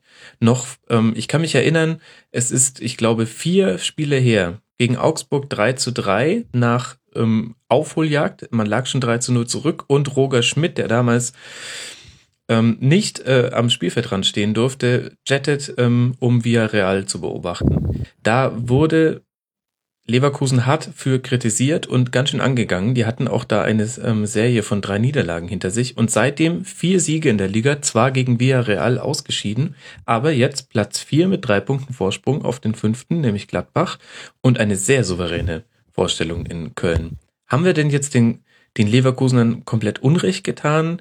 Ist das Glück, Zufall? Was kommt da zusammen gerade? Komplett Unrecht getan Glaube ich nicht. Ähm, es kommt das zusammen, dass Leverkusen derzeit das zeigt, wozu sie imstande sind. Und das haben sie halt zuvor auch nicht in dem Maße, aber ähnlich wie, äh, wie Wolfsburg nicht geschafft. Mhm. Aus welchen Gründen auch immer. Da ist natürlich so ein bisschen Verletzungspech war, war auch dabei. Sie sind derzeit ziemlich stabil in der Defensive. Ich glaube, haben die letzten Vier Spiele, kein Tor. Vier Spiele äh, gewonnen und auch jeweils kein, kein Tor reingekriegt. Wobei man natürlich sagen muss, das war jetzt gestern äh, 2-0, hört sich ganz gut an oder hört sich gut an, war ja auch okay, die Tore äh, sehr schön rausgespielt. Aber da hätte man auch sehr gut mit einem, zwei Gegentoren äh, weggehen können. Mhm. Also ein bisschen Glück dabei. Leno hat äh, sehr gut gehalten, ist in den letzten Wochen sowieso sehr gut in Form. Ja, und Chicharito ist natürlich ein Faktor. 16 Tore musst du in deiner Premierensaison in der Bundesliga erstmal machen. Das ist schon stark, wie, wie abschlussstark der ist und wie der ohne irgendwelche Probleme sofort da in die Mannschaft gefunden hat. Sicherlich äh, der wichtigste Faktor dafür, dass, äh, dass es dass die Leverkusener sehr gute Chancen haben, für mich äh, jetzt eigentlich sogar Favorit auf den dritten Platz sind. Mhm. Sebastian, möchtest du da einschreiten oder stimmst du Markus da vollumfänglich zu? Ich stimme vollumfänglich zu. Ich ähm, glaube, was man, was man auch äh, noch erwähnen könnte, ist, dass, dass ich den Eindruck habe, dass Bellarabi ähm, wieder in Form ist, als er es eben vor vier, fünf Wochen noch war. Und der ist ja für die auch kein ganz unwichtiger Spieler. Mhm. Also der hat zumindest gegen Köln bei allem, was ich gesehen habe, einen sehr, sehr ordentlichen Eindruck gemacht. Ähm, und das ist vielleicht Faktor, auch ein Faktor, dass eben so einzelne Spieler jetzt einfach auch aus welchen Gründen auch immer ein bisschen besser auftreten, als sie das vor einiger Zeit noch gemacht haben. Mhm. Dazu nennen auch Julian Brandt, der das 1 zu 0 nicht nur toll erzielt, sondern auch noch das 2 zu 0 mit einleitet und ähm, jetzt in drei Spielen in Folge, glaube ich, schon getroffen hat oder zumindest an Toren beteiligt war. Ja, das, das fiel mir, äh, als ich es gesehen habe, dann auch wieder äh, auf. Als ich das letzte Mal hier zu Gast sein durfte, war der Frankie Lucem vom Kicker mhm. ja dabei, der die Leverkusener halt sehr häufig sieht und kann mich doch dran erinnern, dass ich den gefragt habe, wieso Julian Brandt da nicht häufiger zum Zug kommt. Und ja, inzwischen kommt er halt häufiger zum Zug und zeigt halt auch, dass er wirklich ein riesig, äh, riesiges Talent ist ist ein bisschen ruhiger geworden.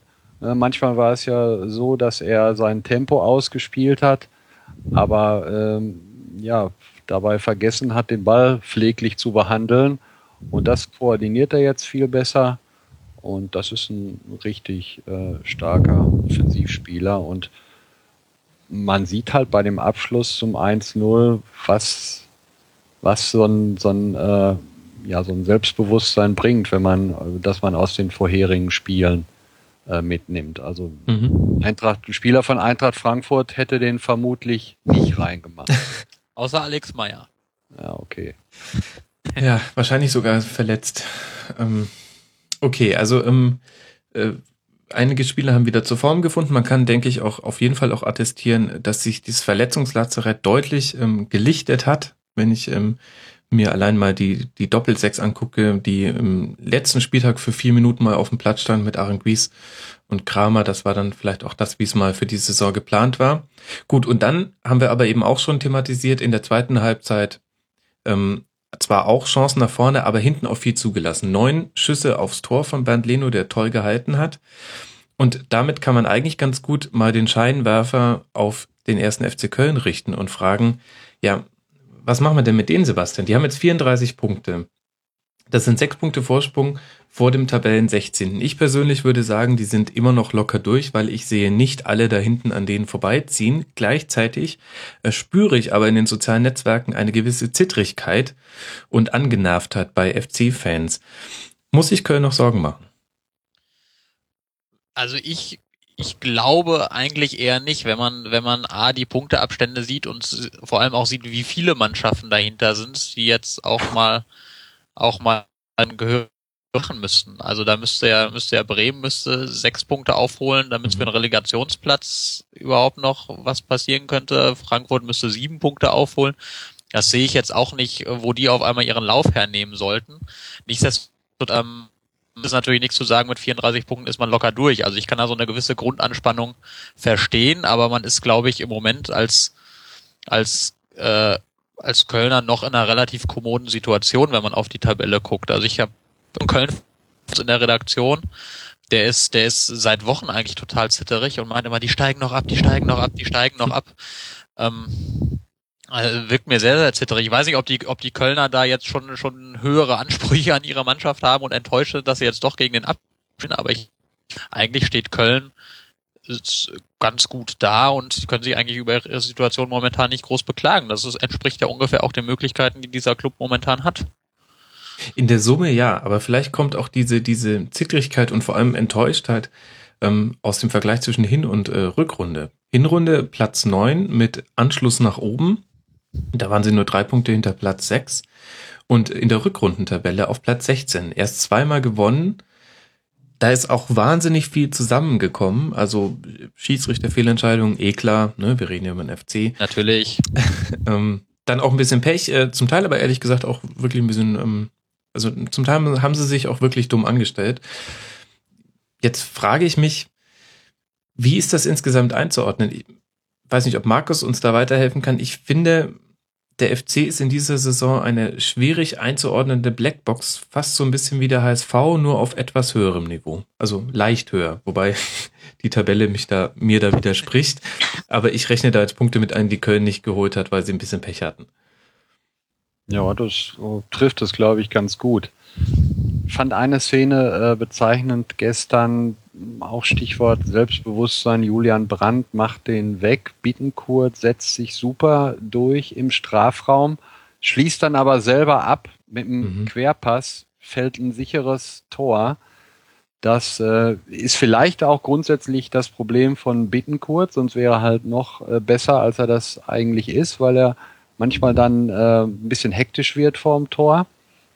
Aber ist halt auch bezeichnend für die Situation, in der die Kölner gerade äh, stecken. Du bist in der Tabelle so, dass du weißt, mach jetzt noch einen Dreier, dann sind wir durch.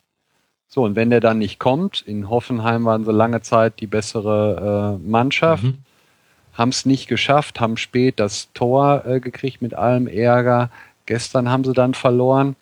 Jetzt müssen sie nach Mainz und dann kommen drei Spiele hintereinander, zu Hause gegen Darmstadt, immer blöd in Augsburg und gegen Bremen. Da kannst du eventuell noch in die Situation kommen, dass du diese Spiele sogar gewinnen musst.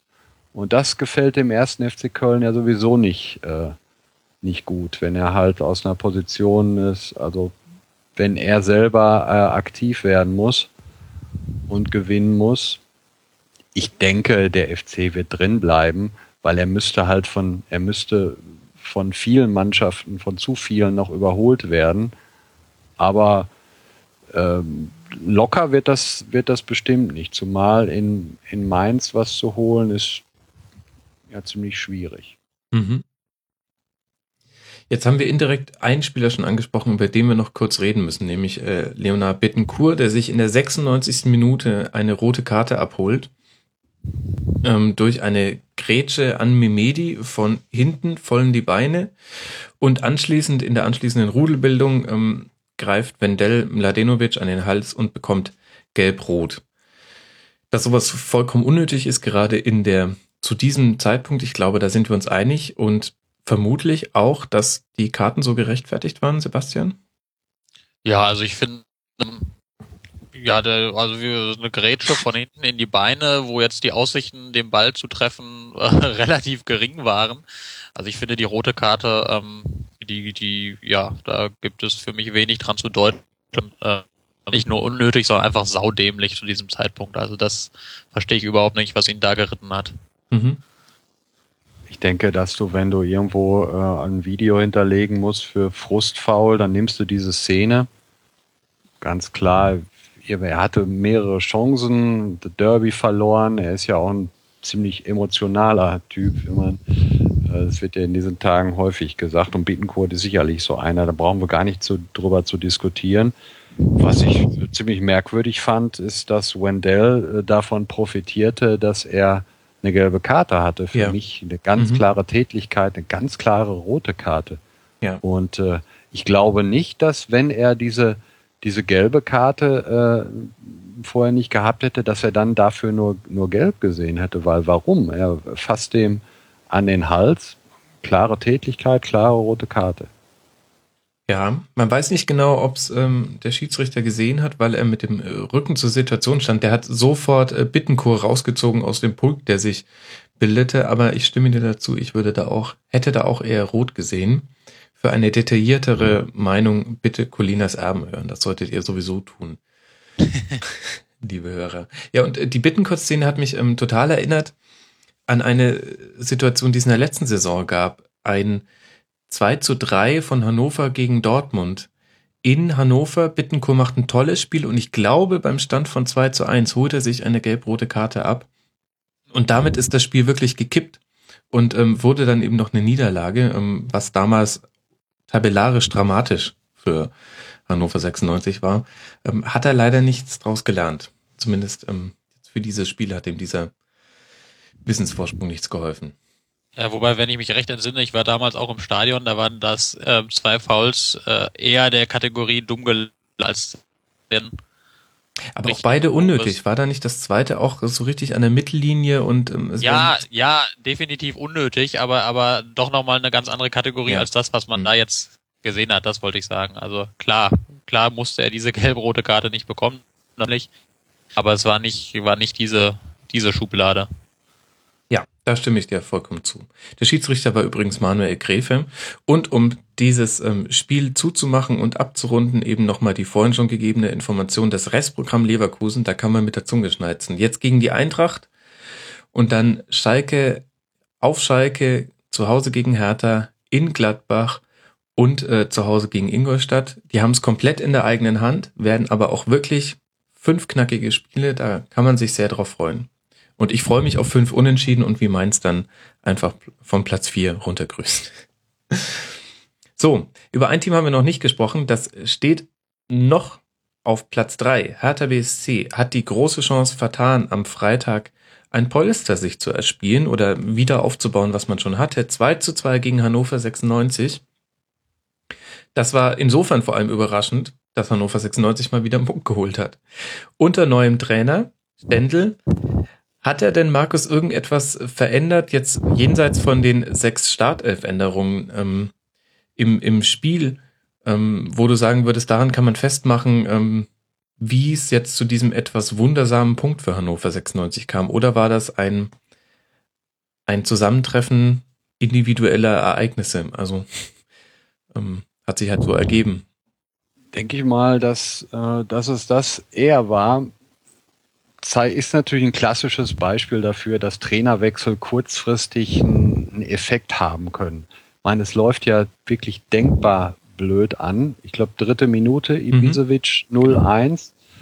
Super Flanke übrigens von dem Plattenhardt, ein, einer der unterschätztesten, äh, oder nicht unterschätze, aber äh, den hat man ja so gar nicht äh, auf der Rechnung, wenn man über Spieler, die in dieser Saison überzeugen. Also ich glaube, auf Marvin Plattenhardt kommen nur Hertha-Fans. Mhm. Das ist mir schon häufiger aufgefallen, dass der echt richtig gut spielt. Und wäre ein mega so. DJ-Name übrigens. Aber egal. Ja, genau. DJ Plattenhardt. Ja. So, dann liegst du 0-1 in Berlin zurück. Äh, nach drei Minuten hast, bist sowieso schon abgestiegen und äh, hast wirklich gar nichts mehr zu verlieren und dann äh, kann, aber gerade das ist halt der Vorteil und das, darauf wird Stendel ja auch äh, angesprochen haben. Mhm. Lass es uns hier vernünftig zu Ende bringen und äh, wir können sowieso nichts machen und von daher war das jetzt, finde ich, auch gar nicht mal so überraschend, dass Hannover 96 ein gutes Spiel macht. Also das ist häufig in, in solchen Situationen dann so. Mit so einem Trainer, äh, neuer Trainer in der Situation, hast nichts zu verlieren, bist eh schon abgestiegen. Und das 1-1, wenn man sich das mal anguckt, das machen normalerweise Mannschaften, die in einer Situation sind, so wie Bayer Leverkusen, die drei Spiele hintereinander äh, gewonnen haben, Hackentrick, Kiyotake mit einem Superpass, eiskalter Abschluss äh, und das, obwohl man so schnell 0-1 zurückliegt. Das war, war richtig gut gespielt, aber halt auch völlig, völlig ohne Druck. Und von daher denke ich, dass man diese Umstände ähm, da berücksichtigen sollte bei dem Spiel. Andersherum, Hertha ist jetzt in der Situation, die wir eben bei Mainz äh, ja nicht vorhergesagt hatten, aber wo, wo wir gesagt haben, die könnte kommen. Ne?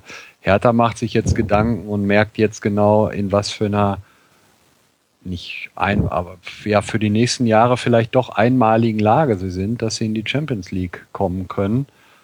Und wenn du dann Hannover 96 zu Hause hast, dann ist dir klar, das Ding musst du gewinnen und wenn du dann so einen Ausgleich kriegst, dann dann ist es schwierig, vor allen Dingen, weil du ja auch jetzt nicht so die spielerischen Mittel hast, um andere Mannschaften dann äh, auseinanderzunehmen, sondern äh, die Stärke von Hertha ist ja halt eigentlich immer konstant auf einem Niveau zu spielen und das reicht in den, in den häufig, äh, häufigsten Fällen dann auch, um, um zu punkten. Mhm. Du kannst aber jetzt nicht dann Sturmlauf äh, erwarten von Hertha, dass die da Hannover 96 abschießen und das ist ja dann halt auch nicht, nicht passiert. Mhm. Paul Dardai hat nach dem Spiel gesagt, ähm, die erste Halbzeit war übermotiviert. Nach dem 0 zu 5 gegen Gladbach ähm, sind da einige seiner Spieler mit etwas zu viel Einsatz nach vorne reingegangen und deshalb gab es hinten die Lücken. Deshalb hatte Hertha nicht die Ordnung, die es sonst hatte. Jetzt kommt noch Ibisevic, eine Ibisevic Ibišević, Entschuldigung, ich sag's immer falsch. Irgendein Hörer hat mich darauf hingewiesen. Es tut mir leid. Ähm, das ist, ich habe das bei manchen Namen. Ähm, wer einen solchen Namen findet, kriegt, äh, kriegt einen Bonbon von mir. Also Ibišević hat sich jetzt auch noch die Kieferhöhle gebrochen. Welche Auswirkungen wird das haben, Sebastian? Was Siehst du Hertha jetzt äh, von Platz drei langsam herunterpurzeln, so wie es schon seit, seit Dekaden fast angekündigt wird in dieser Saison? Oder wäre es nicht eher Hertha-like, zumindest Hertha 2016-like, wenn sie sich jetzt zusammenraufen und das einfach doch irgendwie noch nach Hause bringen und wenn es Platz vier ist? Ähm, ja, Platz vier schon eher. Ich glaube, Platz drei, da sehe ich, sehe ich Vorteile eher bei Leverkusen, jetzt nur einen Punkt dahinter sind. Da glaube ich schon, dass Leverkusen daran noch wird. Platz vier, jetzt muss ich mal schauen, vier Punkte Vorsprung auf Gladbach, das kann man über fünf Spiele hinweg schon eher mal verteidigen, aber wie gesagt, Hertha, ähm, äh, Marco gesagt, dann spüren die jetzt natürlich auch den Druck und B ist das jetzt auch, finde ich, keine Mannschaft, die jetzt wo ich jetzt sage, die muss, ähm, ich habe das Restprogramm jetzt gar nicht im Kopf, aber wo ich sage, die muss jede Mannschaft der Liga äh, zwingend vom Platz spielen. Also die spielen strukturierten Fußball, stehen sehr, sehr gut, entwickeln daraus ein durchaus ordentliches Spiel, aber das ist, die gehen jetzt nicht gegen so viele Mannschaften in ein Spiel, wo du sagst, die werden das Spiel spielerisch beherrschen und werden die vom Platz fegen. Deswegen, ähm, die können auf einige, aber das ist noch lange, lange nicht gesichert, dass die ähm, dass die ähm, weiterhin wahnsinnig viele Siege einfahren. Mhm. Restprogramm in Hoffenheim gegen die Bayern, in Leverkusen gegen Darmstadt und in Mainz. Ist von irgendwie jeder Geschmacksrichtung was dabei.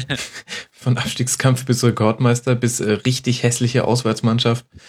Ähm, ja, ja, aber das Angenehme ist ja für uns als neutrale Beobachter, wir können uns einfach nur zurücklehnen, wir können anerkennen, die Augenbraue heben, wenn Salomon Kalou weiter so gut spielt, wie er derzeit spielt. Äh, wirklich erstaunliche Entwicklung, die er genommen hat und ähm, können uns an Dada-Interviews erfreuen. Wir frönen den Dadaismus. Wollt ihr zu diesem Spiel noch was ergänzen? Hertha gegen Hannover. Ich äh, spüre Kopf, Kopfschütteln. Nein, ja. möchte ich nicht. Ich musste das mal in Worte meinen Kopf schütteln. Sehr brav. Ähm, ein, ein, als wärst du ein alter Rasenfunkhase.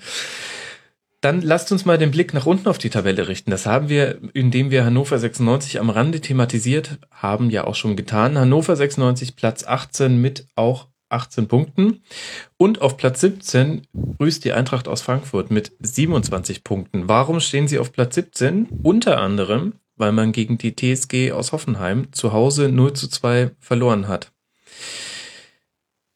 Jetzt fällt es mir auch bei diesem schwer, Spiel, äh, Markus, schwer, das einzuordnen. Denn nach vorne hatte die Eintracht mehr Aktionen als Hoffenheim. Ich fand sie auch deutlich verändert und verbessert im Vergleich zu vielen vorherigen Spielen. Die TSG dagegen hat erstaunlich viel zugelassen dafür, dass offensichtlich der Matchplan war, kompakt zu stehen und dann zu kontern. Ja, was macht man jetzt mit so einem Spiel? Woran lag es denn, dass die Eintracht das verloren hat? Pech? Nein, Pech natürlich nicht nur. Ähm, eine Szene fand ich bezeichnend, ähnlicher Fall wie, wie Bittenkurt. Castagnos läuft über die rechte Seite aufs Tor zu. Mhm. Links läuft Ben Hatira mit. Ja. Querpass, Tor 1-0. Was passiert? Eintracht Frankfurt, du bist 17. Hast keine Ahnung wann zum letzten Mal gewonnen, hast kaum Tore gemacht, die irgendwie so ein 1-0 gegen Hannover rausgezittert so, und dann triffst du halt die falsche Entscheidung. Ne? Genau das. Ja, Leverkusen, Querpass 1-0 und Frankfurt verdaddelt. Irgendwie, das, das sind so Sachen, die, die kann man schon erahnen. Die, deshalb stehen Mannschaften ja auch da unten und ich sehe Frankfurt vom Kader her, wenn man da den Eintracht-Podcast äh, hört, ähm, tun die ja so, als hätte Eintracht Frankfurt irgendwie die schlechteste Mannschaft seit Dekaden. Das finde ich, finde ich gar nicht. Die haben ziemlich ordentliche Fußballer da drin. Mhm. Äh, dass sie natürlich nicht viel weiter höher äh, stehen müssten, äh, ist, ist auch klar. Aber so schlecht, dass man da jetzt hoffnungslos äh, sagen muss, die, wir sind schon abgestiegen und äh, sind die bestimmt nicht. Aber es ist natürlich bitter, so ein Spiel zu verlieren, wo man eigentlich die, die bessere Mannschaft ist. Und äh, dass man das, das 0-1 da, Stendera, kann man immer mal den Ball verlieren, aber das Kahn Eihahn irgendwie so lange zurückweicht, bis mhm. äh, die Schusschance sich dann am 16 am, am Strafraum ergibt. Da ich glaube, das war ja genau an der auf der Strafraumlinie, das ist natürlich richtig schlecht. Da muss man aggressiv rausrücken und wenn er halt vorbei ist, dann halte ich ihn am Trikot fest und kriege eine gelbe Karte. Aber das geht ja gar nicht, mhm. wie der Eihahn da verteidigt hat. Ne? Vielleicht, weil er erst vier Minuten vorher für den verletzten Carlos Zambrano reinkam, man weiß es nicht. War auf jeden Fall eine Einladung, die Hoffenheim angenommen hat, die jetzt zum. Sagen wir, Zambrano hätte die Situation anders gelöst. ja, das definitiv. Das glaube ich auch, ja. Und äh, zur Not mit einem Hubschrauber-Einsatz. Fünfter Sieg im neunten Spiel für Nagelsmann. Allerdings, wenn ich mich jetzt so zurückerinnere, vielleicht der schmeichelhafteste für ihn, ähm, hört sich auch nach mehr an, als es tabellarisch tatsächlich bedeutet. Hoffenheim 31 Punkte, damit drei Punkte vor dem Relegationsplatz und vier vor Platz 17. Aber Sebastian halt das Monster-Momentum auf seiner Seite. Ja, genauso. Da ist ja eine klare, klarer Trend und eine klare Entwicklung sichtbar. Und ähm, ich meine, das, das gilt also Hoffenheim hat ja wirklich sehr, sehr gute Spieler da im Kader und die sind von den Spielern her besser Platz und ich glaube Nagelsmann ähm, schafft es jetzt einfach, ähm, das oder hat dem ist es jetzt bislang gelungen, dass die Spieler das, was sie können, einigermaßen abrufen, was unter Hüb Stevens aus welchen Gründen auch immer nicht so gut funktioniert hat. Besser. Ähm, natürlich ist das nach wie vor tabellarisch sehr prekär, aber wenn ich das vergleiche mit den anderen Mannschaften, die da drumherum stehen, dann sehe ich, glaube ich, sogar eher noch eher noch Stuttgart oder Köln gefährdet als Hoffenheim, weil die weil die jetzt eben einen klaren Aufwärtstrend haben, weil weil weil da jetzt die die Stimmung, die Laune wesentlich besser ist als vorher und weil die einfach spielerisch besser sind als dieser Tabellenplatz. Ja, ich möchte allerdings dagegen halten, knüppelhartes Restprogramm. Noch gegen die Hertha, in Gladbach, gegen Ingolstadt, in Hannover, das würde ich jetzt mal sagen, okay, drei Punkte könnten da nochmal möglich sein. Und dann gegen Schalke. Also ich weiß nicht, ob man nicht auch vielleicht einfach, weil das Potenzial der Mannschaft natürlich viel, viel höher ist als der derzeitige Tabellenplatz und auch die Spielweise oft besser ist als der jetzige Tabellenplatz. Aber ich bin mir da gar nicht so sicher, ob die jetzt wirklich so weiter da unten, ähm, jetzt gerade sind sie auf der Überholspur, sind jetzt rausgerauscht vom 17. Platz auf den 14. Aber ich weiß nicht, Markus, ähm, wie siehst du es denn? Siehst du es auch so deutlich, dass die da nicht mehr reinrutschen? Ich tippe mal, sie rutschen nicht rein. Aber wenn wir uns jetzt die gesamte Tabelle angucken, dann wird Bayern Meister, Dortmund wird Zweiter und Hannover steigt ab. Und auf alles andere, was, was Champions League oder, oder Abstieg und Relegation äh, betrifft, würde ich kein Geld setzen, weil A sind die Abstände halt so furchtbar eng und B, kannst du solche Spiele wie, da kommen wir ja gleich noch zu, Bremen gegen Augsburg, die wirst du immer da drin haben. Ne? Dass eine Mannschaft überlegen ist, die andere spielt grottig, hat zwei Chancen, macht zwei Tore und gewinnt 2-1. Ne? Und das macht es, äh, macht es sehr, sehr schwierig, da was zu prognostizieren. Natürlich tippe ich, dass Hoffenheim, aber das haben wir ja vor Wochen auch schon gesagt, drin bleibt, weil sie halt ähm, die Möglichkeiten, die der Kader hergibt, jetzt auch ausschöpfen. Kramaric macht eine sehr gute, äh, macht sehr gute mhm. Spiele, mhm. ist auch, glaube ich, immer sehr häufig an, an Toren beteiligt. Und die, die Wahrscheinlichkeit, dass die absteigen, stufe ich als sehr gering ein. Aber durch sind die äh, sicherlich auch noch nicht. Mhm. Bei Eintracht fand ich noch bemerkenswert Sonny Kittel, der ja das Talent bei der Eintracht durch Verletzungen immer wieder zurückgeworfen und ähm, jetzt ist er mal wieder fit und hat eigentlich auch ein gutes Spiel gemacht, blieb nur ein bisschen ihm der, der Erfolg verwehrt im Falle eines Tores. Aber wenn ich Eintracht-Fan wäre, Sebastian, würde ich mich an, an solchen Spielern hochhalten und dass äh, Castellanos jetzt einen vollkommen außer der Form geratenen Seferovic vorne ersetzen kann, hilft jetzt auch im Abstiegskampf. Was traust du denn Frankfurt zu? Puh, äh, Frankfurt kann ich mir ehrlich gesagt keinen so richtigen Reim drauf. Also ich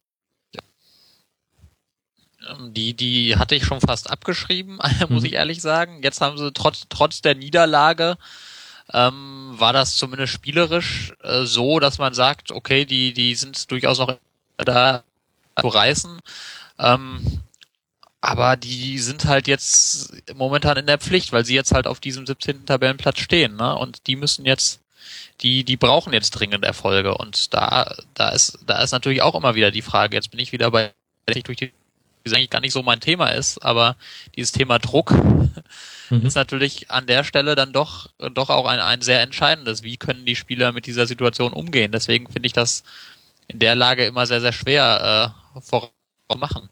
Mhm. Ja, vor allen Dingen, wenn man sich auch mal die, die, die Spieltage noch anguckt. Du hast am letzten Spieltag äh, die Partie Werder Bremen gegen Eintracht Frankfurt. So, die Wahrscheinlichkeit, dass es für keinen der beiden Vereine um was geht, ist ziemlich gering. So, und dann tipp doch mal bitte das Spiel. Ja, das ist 2-1 Frankfurt. ja. Fjörtoft. Ja, äh, kommt drauf an, ob Pizarro spielt oder nicht. Ich glaube ja tatsächlich, dass das komplette Bremer Stadion ähm, in Fieberkrämpfen liegt und ähm, wenn Pizarro spielt, dann ist er der kühle Eisblock, der sagt, gib mir mal den Ball, ich mach das jetzt. Ähm, und wenn er nicht spielen kann, dann wird schwierig. Ich finde schon, dass man. Bremen, Bremen ist ja genau das, was man das Spiel gegen Augsburg hernimmt. Da werden wir ja sicher gleich noch zu kommen. Aber ja, da lass gleich ja jetzt genau gesehen. Gern. Ja. Ähm, dann, dann mache ich einfach mal weiter. Da hat man ja genau gesehen, äh, was, was diese Situation machen kann. Ne? Also Bremen geht in Führung. Mhm. Augsburg spielt so, dass du eigentlich überhaupt nichts mehr auf die gibst in dem Spiel. Die kommen, kommen kaum einmal aufs Tor. Da, da passiert gar nichts und dann schießen die auf einmal das 1-1. Und dann hast du den, hast du wirklich den Eindruck, dass bei Bremen einen Schalt, also das war zumindest, zumindest mein Eindruck, dass da dann wirklich wieder richtig die sich bewusst werden, in welcher Kacksituation sie stecken, was für einen Druck sie haben und mit diesem 1-1 auf einmal die Beine wirklich schwerer werden oder dass einfach alles nicht mehr so gut läuft, alles nicht in der Hand und Augsburg dieses Spiel sogar noch gewinnt, wo du, wo du kurz vorher noch das Gefühl hattest, Augsburg ist in dieser Partie eigentlich tot. Mhm. Und da finde ich, an diesem Spiel hast du sehr gut gesehen, was, was dieser Druck eigentlich mit oder diese Situation mit Spielern macht, weshalb das so unheimlich schwer ist, da irgendwelche zu machen. Mhm. Zumal, wenn du auch diese äh, erschütternde Statistik im Kopf hast, die habe ich jetzt am Wochenende, das war mir gar nicht so bewusst, das war jetzt das 32. Bundesligaspiel hintereinander, in dem Werder Bremen mindestens ein Tor kassiert hat. Das ist natürlich schlimm. Und das weiß natürlich der Gegner, vor allen Dingen weiß es aber auch Werder Bremen, dass sie so wackelig sind und dann kriegt man halt zittrige Füße und das, das 2-1 ist ja auch sehr unglücklich verteidigt worden. Ich weiß nicht, war es eine Flanke nach einer kurz Freistoß. Spiel, ein Freistoß oder nach, nach einem Freistoß, ja. Ist äh, schwierig. Trotzdem, vielleicht auch nur äh, aus Trotz, weil Dembowski äh, immer sagt, Werder Bremen steigt direkt ab, tippe ich, dass sie nicht absteigen und mindestens die Relegation erreichen. Mhm, sehr schön. Ähm, jetzt hatte ich der Ed Ürsfeld zu einem Tipp äh, gebracht. Das freut mich sehr. Ja, verrücktes Spiel. Augsburg tatsächlich nur mit vier Torschüssen im gesamten Spiel, da mit einem 2 zu 1 dann nach Hause zu fahren und drei wichtige Punkte mitzunehmen, ist okay, sage ich mal. Äh, Weinzel auch äh, durchaus realistisch hat gesagt, das war in der ersten Halbzeit ja gar nichts ich meine, wir müssen nicht drüber reden, dass die Punkte für Augsburg sehr wichtig sind. Die sind jetzt auf Platz 15 gesprungen, haben 30 Punkte, damit zwei Punkte Vorsprung eben vor dem Gegner, vor Werder Bremen. Was kann man denn aus Augsburger Sicht aus diesem Spiel mitnehmen, außer den drei Punkten? Die zweite Halbzeit oder das Wissen irgendwie haben wir jetzt, wir haben vorne jemanden, der wieder Tore macht, nämlich von Bogerson. Ich tue mich ja, da schwer glaube, glaube natürlich, natürlich die drei Punkte an allererster Stelle, die sehr wichtig sind. Aber ich glaube, dass ähm, so dieses, dieses Wissen, dass du, egal wie kacke das Spiel läuft, trotzdem in der Lage bist, äh, vor meisten Tore zu schießen, das ist auf jeden Fall etwas, was, was dir in ähnlichen Situationen hilft. Also gut, der Gegner wird jetzt nicht immer Werder Bremen sein und wird nicht immer so eine Abwehr mitbringen. Aber ich glaube, wenn du dich, dich aus so einem Spiel, wo, wo es einfach überhaupt nicht läuft, wenn du dich da noch aus siehst, ich durchaus schon, dass dir das in ähnlicher Situation äh, helfen kann, zumindest nicht komplett, komplett den Mut zu verlieren. Mhm. Andererseits auch aber furchtbar wirklich verteidigt von Wada. Also das, ähm, das 1 zu 2 haben wir gerade schon angesprochen. Ähm, Hong nicht, ähm, nicht gedeckt bei einem äh, Freistoß, das ist halt schlecht in der 87. Minute. Aber auch das 1 zu 1, ähm, eine unglaubliche Passivität, Markus. Ich frage mich, warum warum das manchmal Mannschaften so wie einen Bleisack auf den Schultern lasst, wenn man dann den Eindruck hat, in vielen individuellen Szenen spiegelt sich das Gesamtbild wieder. Ich meine, klar, Fußball auch mental, der Kopf ist entscheidend, aber so Dinge wie auf einen Gegenspieler draufzugehen und mal versuchen, den Ball zu erobern oder einfach Druck auszuüben. Die, die Augsburger wurden auch nicht wirklich unter Druck gesetzt bei diesen wenigen Chancen, die sie hatten. Warum klappt das nicht? Tja, gute Frage. Du hast ja in der, in der Frage eigentlich die Antwort äh, schon versteckt und man meint, das sollte Bundesliga-Profis im Training gesagt werden. Das wird ihnen sicherlich auch gesagt, das wird ihnen vor dem Spiel gesagt. Und dann passiert es trotzdem nicht. Das ist äh, sicherlich bei, ein, auch, bei einzelnen Spielern auch eine Frage äh, der Qualität. Mhm. Jetzt ist es so, wir haben, ähm, während wir bei der Eintracht, von deren Spiel kamen wir ja jetzt zu Werder, einen Trainerwechsel erlebt haben, von Schaf zu Kovac, ähm, erleben wir das bei Werder Bremen nicht, was irgendwie ja auch äh, typisch Werder ist. Äh, Viktor Skripnik auch nach diesem Spiel nicht entlassen und ich denke, damit ist dann wahrscheinlich auch für die Saison eine Entscheidung gefallen. Denn was soll sich jetzt noch äh, groß verändern? Wie beurteilt ihr die Entscheidung, Sebastian? Oh, ich tue mich immer sehr schwer damit, Trainerentscheidungen zu beurteilen, weil man mhm. ist ja am Ende immer Außenstehender, man weiß nicht, wie ist das äh, Binnenverhältnis, wie ist so man arbeitet dieser Trainer, was sind die Umstände, die zu Erfolg führen oder nicht. Deswegen ähm, tue ich mich schwer damit, so eine Entscheidung ähm, zu beurteilen letztlich. Was, was ich hingegen schon beurteilen kann, ist, finde ich, dass, dass Thomas äh, sehr gute Figur gemacht hat. Ähm, bei dem Thema. Also es ist ja nach dem Spiel sehr, sehr rumgeeiert, ähm, hat, hat nicht nur ein klares Bekenntnis vermieden, sondern hat eigentlich irgendwie äh, Spuren in jede Richtung. Dass ich schon eigentlich damit gerechnet habe, am, also es würde jetzt dann die Nachricht kommen, mhm. dass das äh, Skripnik eben freigestellt wird. Die kam dann aber nicht. Da weiß ich jetzt nicht, ob das vielleicht in den Gremien, ob also für, auf mich hatte das den Eindruck, als, als würde eigentlich so tendieren die anderen Trainer nochmal versucht und er hätte in den Gremien keine Mehrheit dafür bekommen. Anders kann ich mir nicht erklären, warum er, ne, warum er nach dem Spiel sich da hinstellt und so herumeiert. Aber, ähm, und da finde ich, da hat jemand in der Außendarstellung keine wahnsinnig Kur gemacht. Mhm. Sehe ich ähnlich. Also Eichin, das, das ist ja jetzt kein, kein Rückenstärken, das ist nicht überzeugend. Das hört sich so an, äh, ja, wir behalten Skripnik und wir hoffen, dass wir dann äh, das nächste Spiel gewinnen. Und die, die haben jetzt äh, Wolfsburg zu Hause und dann äh, Hamburg auswärts.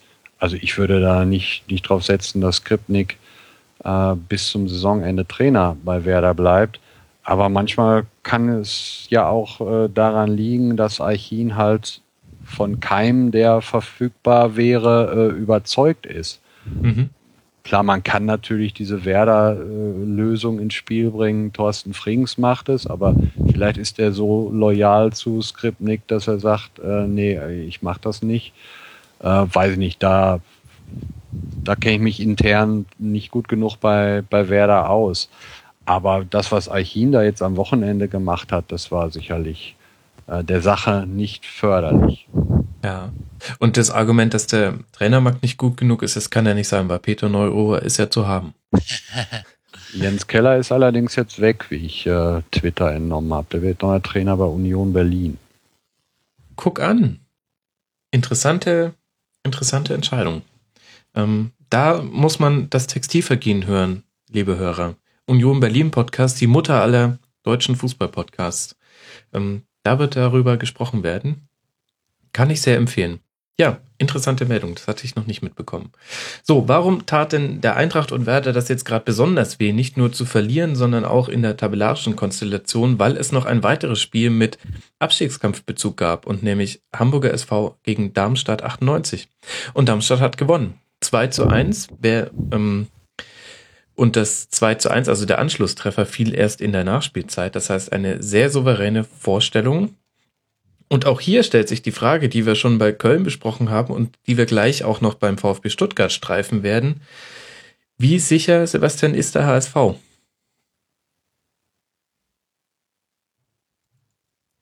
Da schweigt er. Ah nee, er überlegt. also Okay, bei mir kommt leider gerade kein Ton an, Sebastian.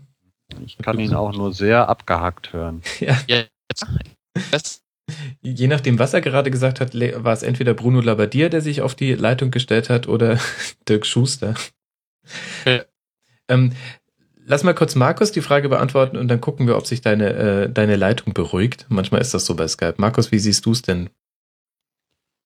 Ich denke, der HSV ist schon sicher, weil der irgendwo wird er sich noch Punkte holen. Das zieht sich ja durch die, durch die ganze Saison. Ne? Die Hamburger sagen sicherlich zu Recht, dass sie stabiler sind als in der vergangenen Saison, aber sie sind auch noch nicht so stabil, dass sie mal drei, vier Spiele hintereinander überzeugen. Und da kommt dann äh, so, ein, so ein Ding wie gegen Darmstadt. Man muss natürlich sagen, das ist ja jetzt ist auch keine Sensation oder keine, keine große äh, Überraschung, dass, dass Darmstadt da gewinnt. Viele äh, haben sicherlich um vielleicht einen Unentschieden getippt oder so. Aber der HSV ist auch vom Kader her nicht so gut, dass er äh, weiter höher spielen müsste. Auch schon mit Blick auf die kommende Saison müsste da sicherlich was passieren. Aber da gilt das Gleiche wie für äh, Köln. Wahrscheinlich werden sie keine Probleme mehr kriegen, weil einfach noch zu viele Mannschaften dahinter sind. Mhm. Und äh, jetzt haben sie ein Spiel in Dortmund, da es liegt ihnen eigentlich traditionell, womit das nichts heißen muss, dass sie da was holen. Dann Nordderby gegen Werder. Gut, einfach ist das Restprogramm natürlich auch nicht, äh, aber das, das sollte reichen. Mhm. Ja, der HSV noch- sich bei Dortmund immer gut. Sebastian, probieren wir es nochmal. ja, ähm, wenn ich jetzt zu hören bin, dann Ja. schließe ich mich der Meinung von Markus einfach nicht an. Das ist, ja, es ist äh, genau das. Also ich glaube, sie sind stabil genug, um noch ein bisschen was zu holen und es sind, wie gesagt, zu viele Mannschaften dazwischen, als da eigentlich noch ernsthaft was anbrennen dürfte. Mhm. Und auf der anderen Seite haben wir Darmstadt. Ähm, erstmal haben wir ähm, mit Konstantin Rausch einen unfassbar guten Vorlagengeber. Äh, sechste Vorlage inzwischen. Ich finde, er ist ein bisschen der neue Chalanolu, der in der letzten Saison für seine Freistoß, Freistöße gefeiert wurde. Ähm, er steht nur weniger im Scheinwerferlicht, weil er immer nur Vorlagen gibt äh, für, aber das sind immer auch wirklich gut get getretene Standards, ähm, die man da machen kann. Darmstadt hat jetzt schon seit über einem Monat nicht mehr verloren. Das muss man sich tatsächlich auf der Zunge zergehen lassen. Die letzte Niederlage am 2. März zu Hause gegen Borussia Dortmund. Seitdem vier Unentschieden und jetzt eben dieser Sieg und Platz 13 mit 33 Punkten. Das, wenn man sich mal anguckt, welche Mannschaften daran gescheitert sind, Heimspiele gegen, gegen äh, Darmstadt zu gewinnen, das ist schon wirklich sehr, sehr bemerkenswert, wie die das machen. Ich glaube, wie viele Heim Auswärtsniederlagen haben sie? Vier. In Stuttgart, in Ingolstadt, genau, in Gladbach und in München Ja. haben sie verloren. Platz das ist 4 schon- in der Auswärtstabelle. Aller Ehren wert.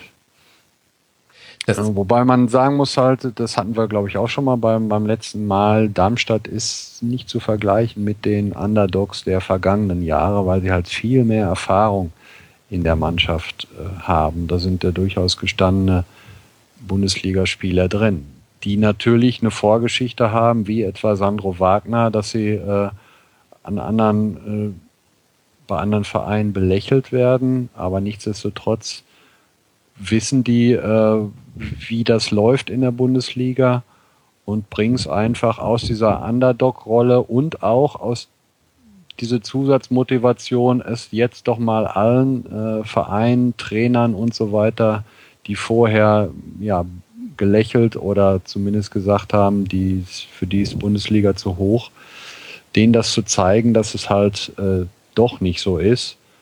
Und ich denke, nach den drei Punkten jetzt, dass die Darmstädter zumindest nicht mehr direkt absteigen. Sebastian schließt sich wahrscheinlich wieder vollumfänglich an. Ja, die Einschränkung machen, dass, dass es jetzt natürlich, also du hast jetzt zwei interessante Spiele, die kommen mit Ingolstadt und Köln. Wenn sie daraus was mitnehmen, dann schließe ich mich vollumfänglich an, ja. Sehr schön, sehr schön. Ich fand interessant eine Aussage von Bruno Labbadia nach dem Spiel, der gesagt hat, heute hatten wir mehrere Spieler, die nicht bei 100 Prozent waren und er bezog das auf den Einsatz im Spiel. Und das finde ich eigentlich eine krasse Aussage und frage mich tatsächlich auch, wo da die Gründe drin zu suchen sind. Bei den Spielern individuell, vielleicht sogar auch beim Trainer, der es nicht geschafft hat, sie auf den Punkt hin zu motivieren. Ähm, Sebastian, was, was denkst du, woran liegt das, dass der HSV jetzt die, diese Saison so komisch austrudelt? Ja, ich glaube, ich glaube, man kann das, kann das jetzt tatsächlich auch so ein bisschen mit, mit, mit, mit fehlender Spannung jetzt hinten raus erklären. Also A, ist dieser HSV einfach nicht so, so wahnsinnig stabil. Also die sind, sind nach wie vor eine Mannschaft, die ist, die diesen Stand ihre Leistung zu bringen und B, hast du ja jetzt dann schon in den letzten Wochen das Gefühl gehabt, es geht einfach um gar nichts mehr. Mhm. Und wenn du dann eben auf so einen Gegner wie Darmstadt trifft, für den es auch noch um sehr geht, wirklich auch sich komplett reinhaut und alles in dieses Spiel investiert, was er irgendwie hat, dann kommt so ein Spiel eben dabei raus. Das finde ich gar nicht so ungewöhnlich. Und dass ein Trainer dann hinterher sagt, einige Spieler waren nicht, waren nicht äh, bei 100 Prozent, das ist eine Ansage, weil er wird sich ja nicht hinstellen und sagen, okay, Entschuldigung, mein Plan war falsch.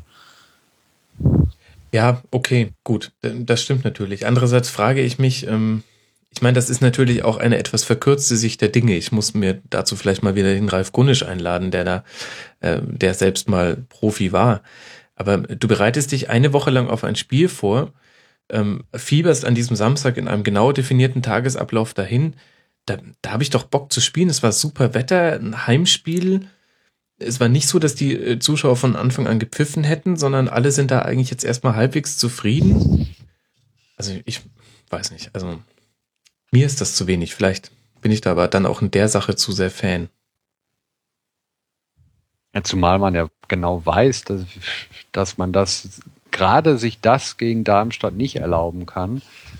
Aber du hast halt immer noch äh, diese, diese Zahlen. Darmstadt und dann dieses Gerede, kloppen die Bälle nur weit äh, nach vorne und so. Und du weißt ganz genau, sie brauchen einen Freistoß und einen Kopfball und machen, machen das Tor und trotzdem äh, schaffst es nicht, dann das zu machen, was nötig ist. Ist aber ja auch nicht das erste Mal, dass wir das beim HSV in den vergangenen Jahren beobachten. Und da muss man sich dann schon bei einigen Spielern fragen, warum das so ist. Mhm.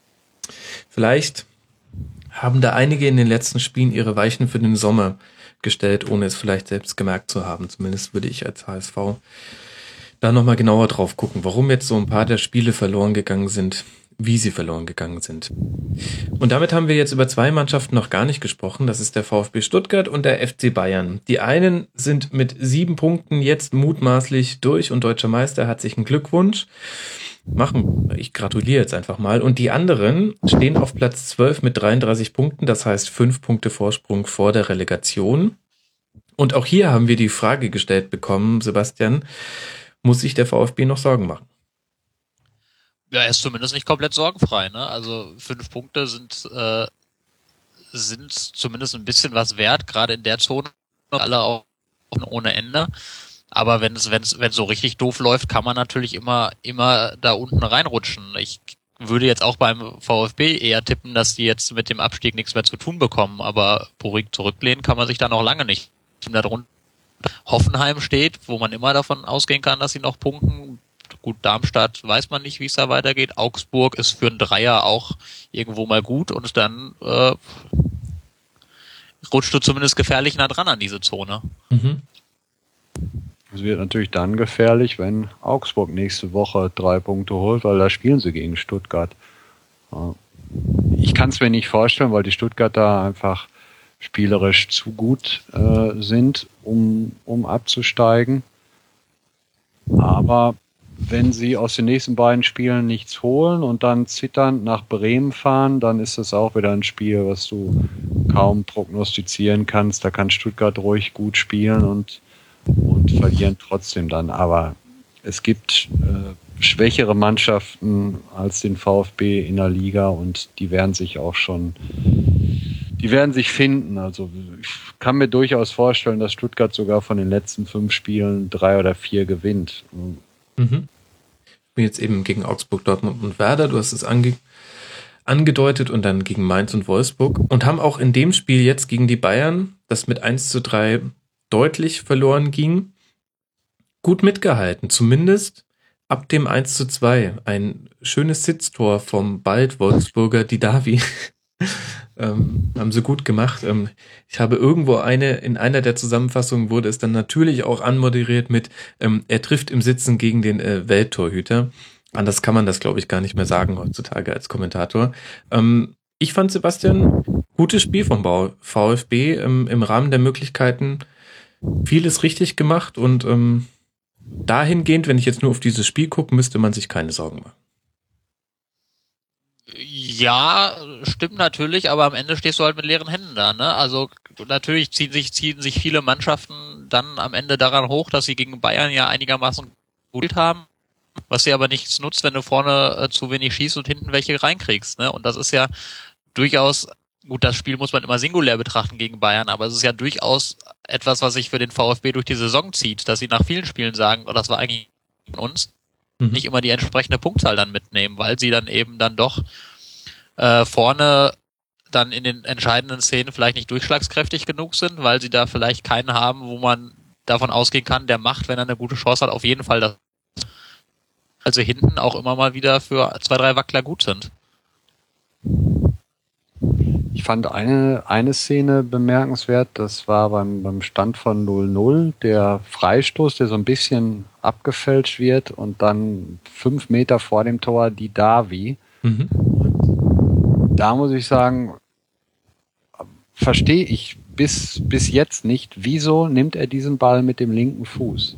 Alles, mhm. alles spricht dafür, für Leute, die schon mal Fußball gespielt haben, da den rechten Fuß. Und selbst wenn es dein schwacher ist, du brauchst im Grunde genommen den nur technisch sauber treffen, dann wird, hat Neuer keine Chance aus der Distanz. Und der Versuch mit dem linken Fuß irgendwas mit Außenriss oder das äh, kap kapiere ich nach wie vor nicht. Mag an der Perspektive liegen, dass es von ihm dann irgendwie durch die Abfälschung äh, so, so war. Aber so wie ich es am Fernsehen gesehen habe, kam mir das äh, ganz, ganz merkwürdig Und hinterher im Sitzen äh, trifft man dann, da fragt man sich, wie, wie das passiert. Aber grundsätzlich ähm, ist, geht, geht das natürlich schon in Ordnung, äh, dass die Bayern äh, gewonnen haben. Nur man hätte sich die Situation, äh, dass sie mal in Rückstand geraten und dann wird's ja doch so ein bisschen äh, kribbelig, wo die Dortmunder noch nicht gespielt hatten. Und als sie dann 2-0 2-0 führen, äh, da war es natürlich dann gegessen. Mhm. Was, was habt ihr zu den Bayern zu sagen? Sie treten auf als Meister des Minimalismus in den Spielen jetzt davor immer 1 zu 0 und jetzt äh, gegen den VfB souverän 3 zu 1. Gibt ja so zwei Argumentationslinien. Die eine, Sebastian, ist, dass man sagt, ja, sie machen halt genau das, was man machen muss, um Meister zu werden und alles wunderbar. Und die andere Argumentationslinie, die man aufmachen kann, ist, ja, sie sind aber zumindest dem Anschein nach wieder in der entscheidenden Saisonphase nicht in Topform und haben jetzt gerade so einen Durchhänger. Welcher Linie würdest du dich eher anschließen? Banker selber noch. ähm, also erst, einerseits spricht es natürlich für eine Mannschaft, wenn sie, wenn sie trotzdem dann in Serie gewinnt. Ne? Also auch wenn man, wenn man Eindruck hat, es läuft vielleicht nicht alles optimal, aber sie gewinnen ihre Spiele halt trotzdem. Das sagt mhm. ja einiges, spricht ja dafür, dass sie ziemlich sind. Gleichzeitig ähm, habe ich aber auch eben den Eindruck, dass sie eben spielerisch, dass es so, dass es so ein bisschen stockt bei ihnen. Also dass dieser Ballbesitzfußball den sie spielen, im Moment nicht so ganz das Tempo und nicht so ganz die Überraschungsmomente, äh, die sie in guten Zeiten dann auch eben da noch dabei haben, um eben da, dann im rechten Moment diesen Ballbesitz Fußball zuzuspitzen und richtig gefährlich zu machen. Das fehlt mir bei ihnen momentan so ein bisschen. Ähm, wird sich jetzt dann zeigen, vor allem wenn es gegen, wenn es gegen, wenn jetzt ähm, ob sie, ob das jetzt nur eine, nur eine Sache war in der Liga oder ob sie da jetzt dann auch, ob, ob sie wirklich nachhaltig Probleme haben. Das also wird, glaube ich, ein ganz entscheidendes Spiel jetzt, dieses Rückspiel. Mhm.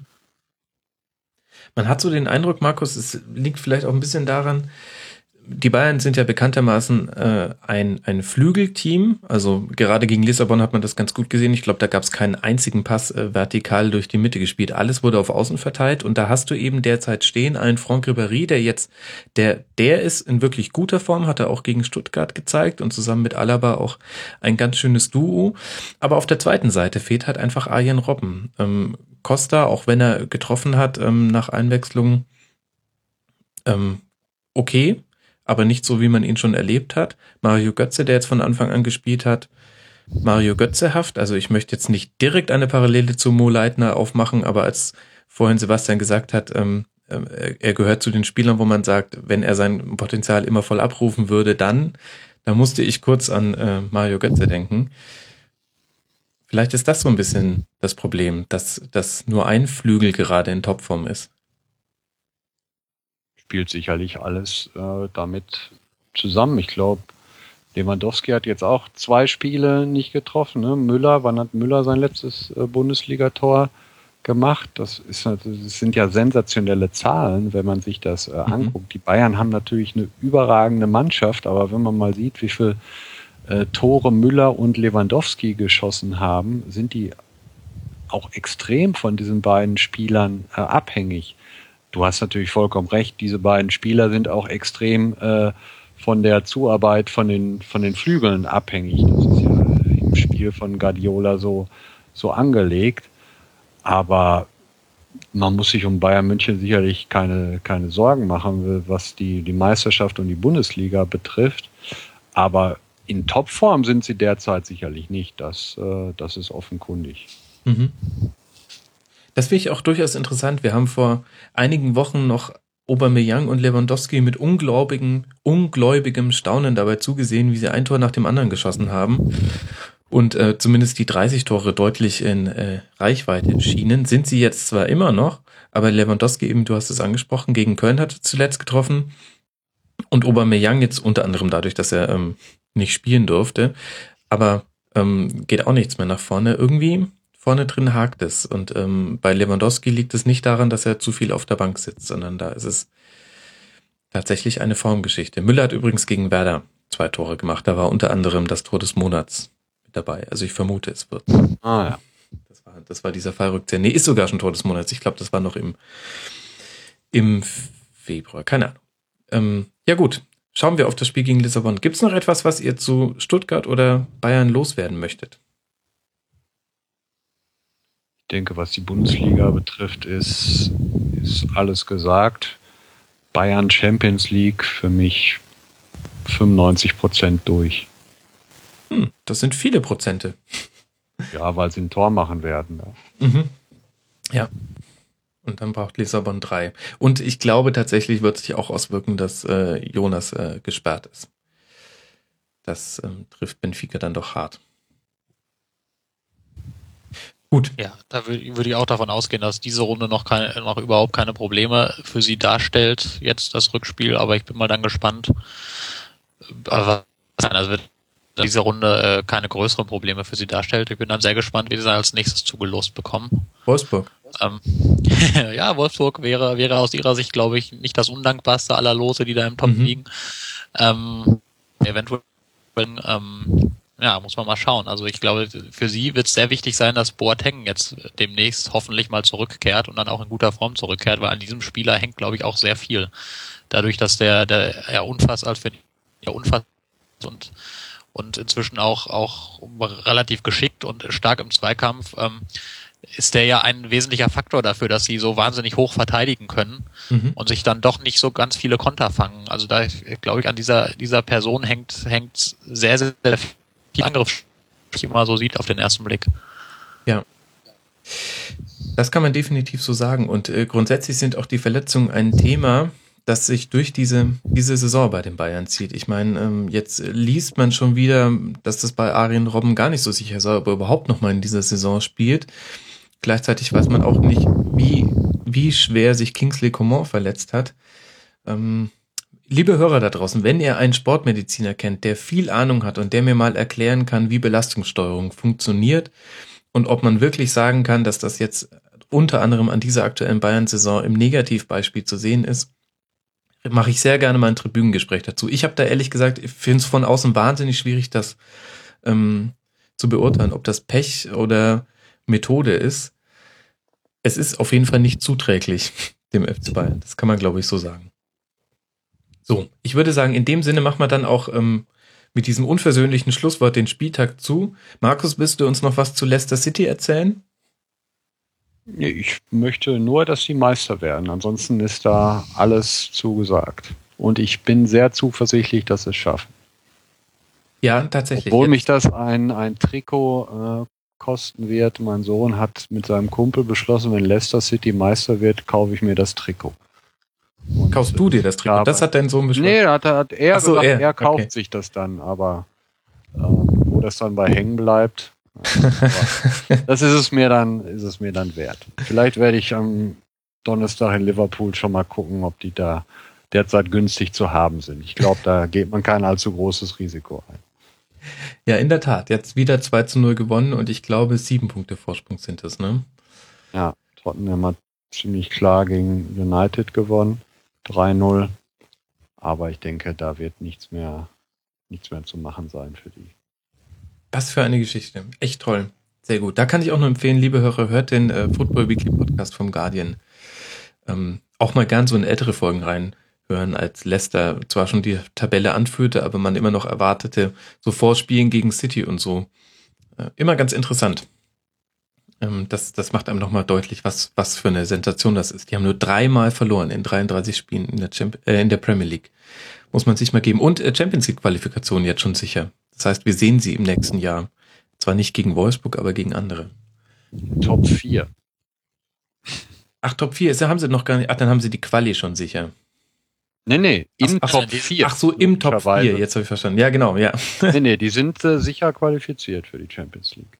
Ah, ich sehe schon eine, eine Hammergruppe mit Leicester aus dem Top 4. Todesgruppe. Ich habe es extra nicht so gesagt. Ich, ähm, na gut. Wiedersehen mit Okazaki. Ah nee, Mainz wird auch in Top 4 kommen. ja, die treffen sich im Achtelfinale. Ich sehe da gar kein Problem. Oder in der Europa League. Egal, wir werden es sehen. Ihr zwei, ich danke euch ganz herzlich. Ähm, mir bleibt eigentlich nur noch übrig, ähm, äh, mich zu verneigen vor den Tippkünsten der Herren Bimbeshausen, der Vorbert und Uckmann Heise. Das sind aktuell die führenden drei in unserem Kick-Tipp-Spiel. Ähm, ja, für mich als äh, Platz 131 nicht zu fassen, wie gut ihr tippt, Jungs. Und gleichzeitig äh, schüttle ich den Kopf, wie schlecht ich tippe. Und ich möchte Podcast-Grüße rausschicken, wie am Ende jeder Sendung, und zwar an Sportradio 360. Die haben die 250. Big Show aufgenommen. Wenn ihr nicht wisst, was das ist, das ist quasi die unendliche Geschichte in Sportpodcast-Form. Es wird alles abgehandelt. Ähm, es dauert lange, es ist aber immer unterhaltsam und hört euch gerade diese Folge zur 250. Sendung. Ähm, hört euch die unbedingt an. Ich werde sie verlinken in den Show Notes. Ähm, toller Podcast. Ähm, die Creme de la Creme der deutschen ähm, Kommentatoren kann man dort treffen. Ähm, ja, hört das Sportradio 360. Und Der Eintracht-Podcast sind schon raus. Der neue. mein Handy ist natürlich im Flugmodus, aber ich glaube noch nicht. Wobei, den Eintracht-Podcast kann ich auch wirklich sehr empfehlen. Äh, da weiß ich auch gerade nicht, was ich davon halten soll, von dem Stimmungswechsel. Jetzt äh, speziell bei, bei den Herren und der einen Dame, die ich da verfolge. Ähm, äh, freut mich irgendwie, dass sie euphorisch sind. Auf der anderen Seite traue ich dem Braten aber ehrlich gesagt noch nicht. Ähm. Ich, ich bin auf die neue Folge gespannt. Das ist ja eigentlich äh, das Schlimme so, aber man, wenn man Eintracht-Podcast und die letzten Folgen habe ich ja immer gehört, nachdem der Thomas Nowak mich darauf aufmerksam gemacht wird, dass diese Rants da so gut abgehen. Mhm. Du hast es ja auch schon häufiger erwähnt. Und man ist im Grunde genommen über jede Niederlage der Eintracht dankbar, weil man dann weiß, dass es einen großartigen Eintracht-Podcast gibt. Das wird natürlich dann äh, bei fünf weiteren guten Folgen ziemlich eng, denn dann sind sie dann äh, abgestiegen. Vielleicht sollte man irgendwann mal wieder, sollten sie sich über irgendwas aufregen, äh, auch wenn sie gewonnen haben. Ja, ähm, aber absolute Hörempfehlung. Wirklich, liebe Hörer, hört euch den Eintracht Frankfurt Podcast an und wenn ihr, wenn euch mal langweilig ist, dann ähm, macht man eine Statistik auf, wie es bei Kanzlerduellen immer ist. Da gibt es die Redezeit, so dass beide Kanzlerkandidaten genügend Zeit haben zu reden. Das ist beim Eintracht Frankfurt Podcast nicht so. Grüße an Marvin und Basti, die Dauerrede und ähm, ein mitleidvolles Nicken an René, den Moderator, der eigentlich nie zu Wort kommt, außer beim Hallo und beim Tschüss sagen. Gut, jetzt haben wir sogar zwei Podcasts gegrüßt. Ähm, ihr Lieben, ich danke euch sehr, dass ihr euch so viel Zeit genommen habt und rufe allen Hörern zu, folgt äh, diesen Herren bei Twitter. Der Sebastian Westling von der Funke Mediengruppe, ist dort als Flüstertweets. Sebastian, vielen Dank für dein Rasenfunkdebüt. Sehr, sehr gerne. Ich hoffe, es hat nur ein bisschen wehgetan. Das war okay. Sehr schön. Man muss ja eh auch da spielen, wo ein der Podcast-Moderator hinstellt. Und außerdem ähm, wieder mal mit dabei, ich habe mich sehr gefreut, Markus Bark at Artus69. Vielen Dank, Markus. Nicht zu danken, war sehr angenehm. Freut mich, freut mich. Dann wünsche ich euch allen, die Hörer eingeschlossen, eine gute Restwoche. Bleibt sportlich. Wir hören uns dann nach dem 30. Spieltag. Es wird langsam so richtig knappe, äh, ähm, na, was wird's? Kribbelig? Kribbelig wird's. Dankeschön. Nach zwei Stunden Aufnahme verlässt mich dann doch mein äh, Sprachzentrum. Es wird kribbelig. Ich freue mich auf die nächste Ausgabe und es winkt ja auch schon ein Rasenfunk Royal, der langsam schon vorbereitet werden muss. Ihr würdet nicht glauben, was dahinter für Aufwand steckt. Liebe Hörer, wir hören uns nächste Woche. Bis dahin, macht's gut. Ciao.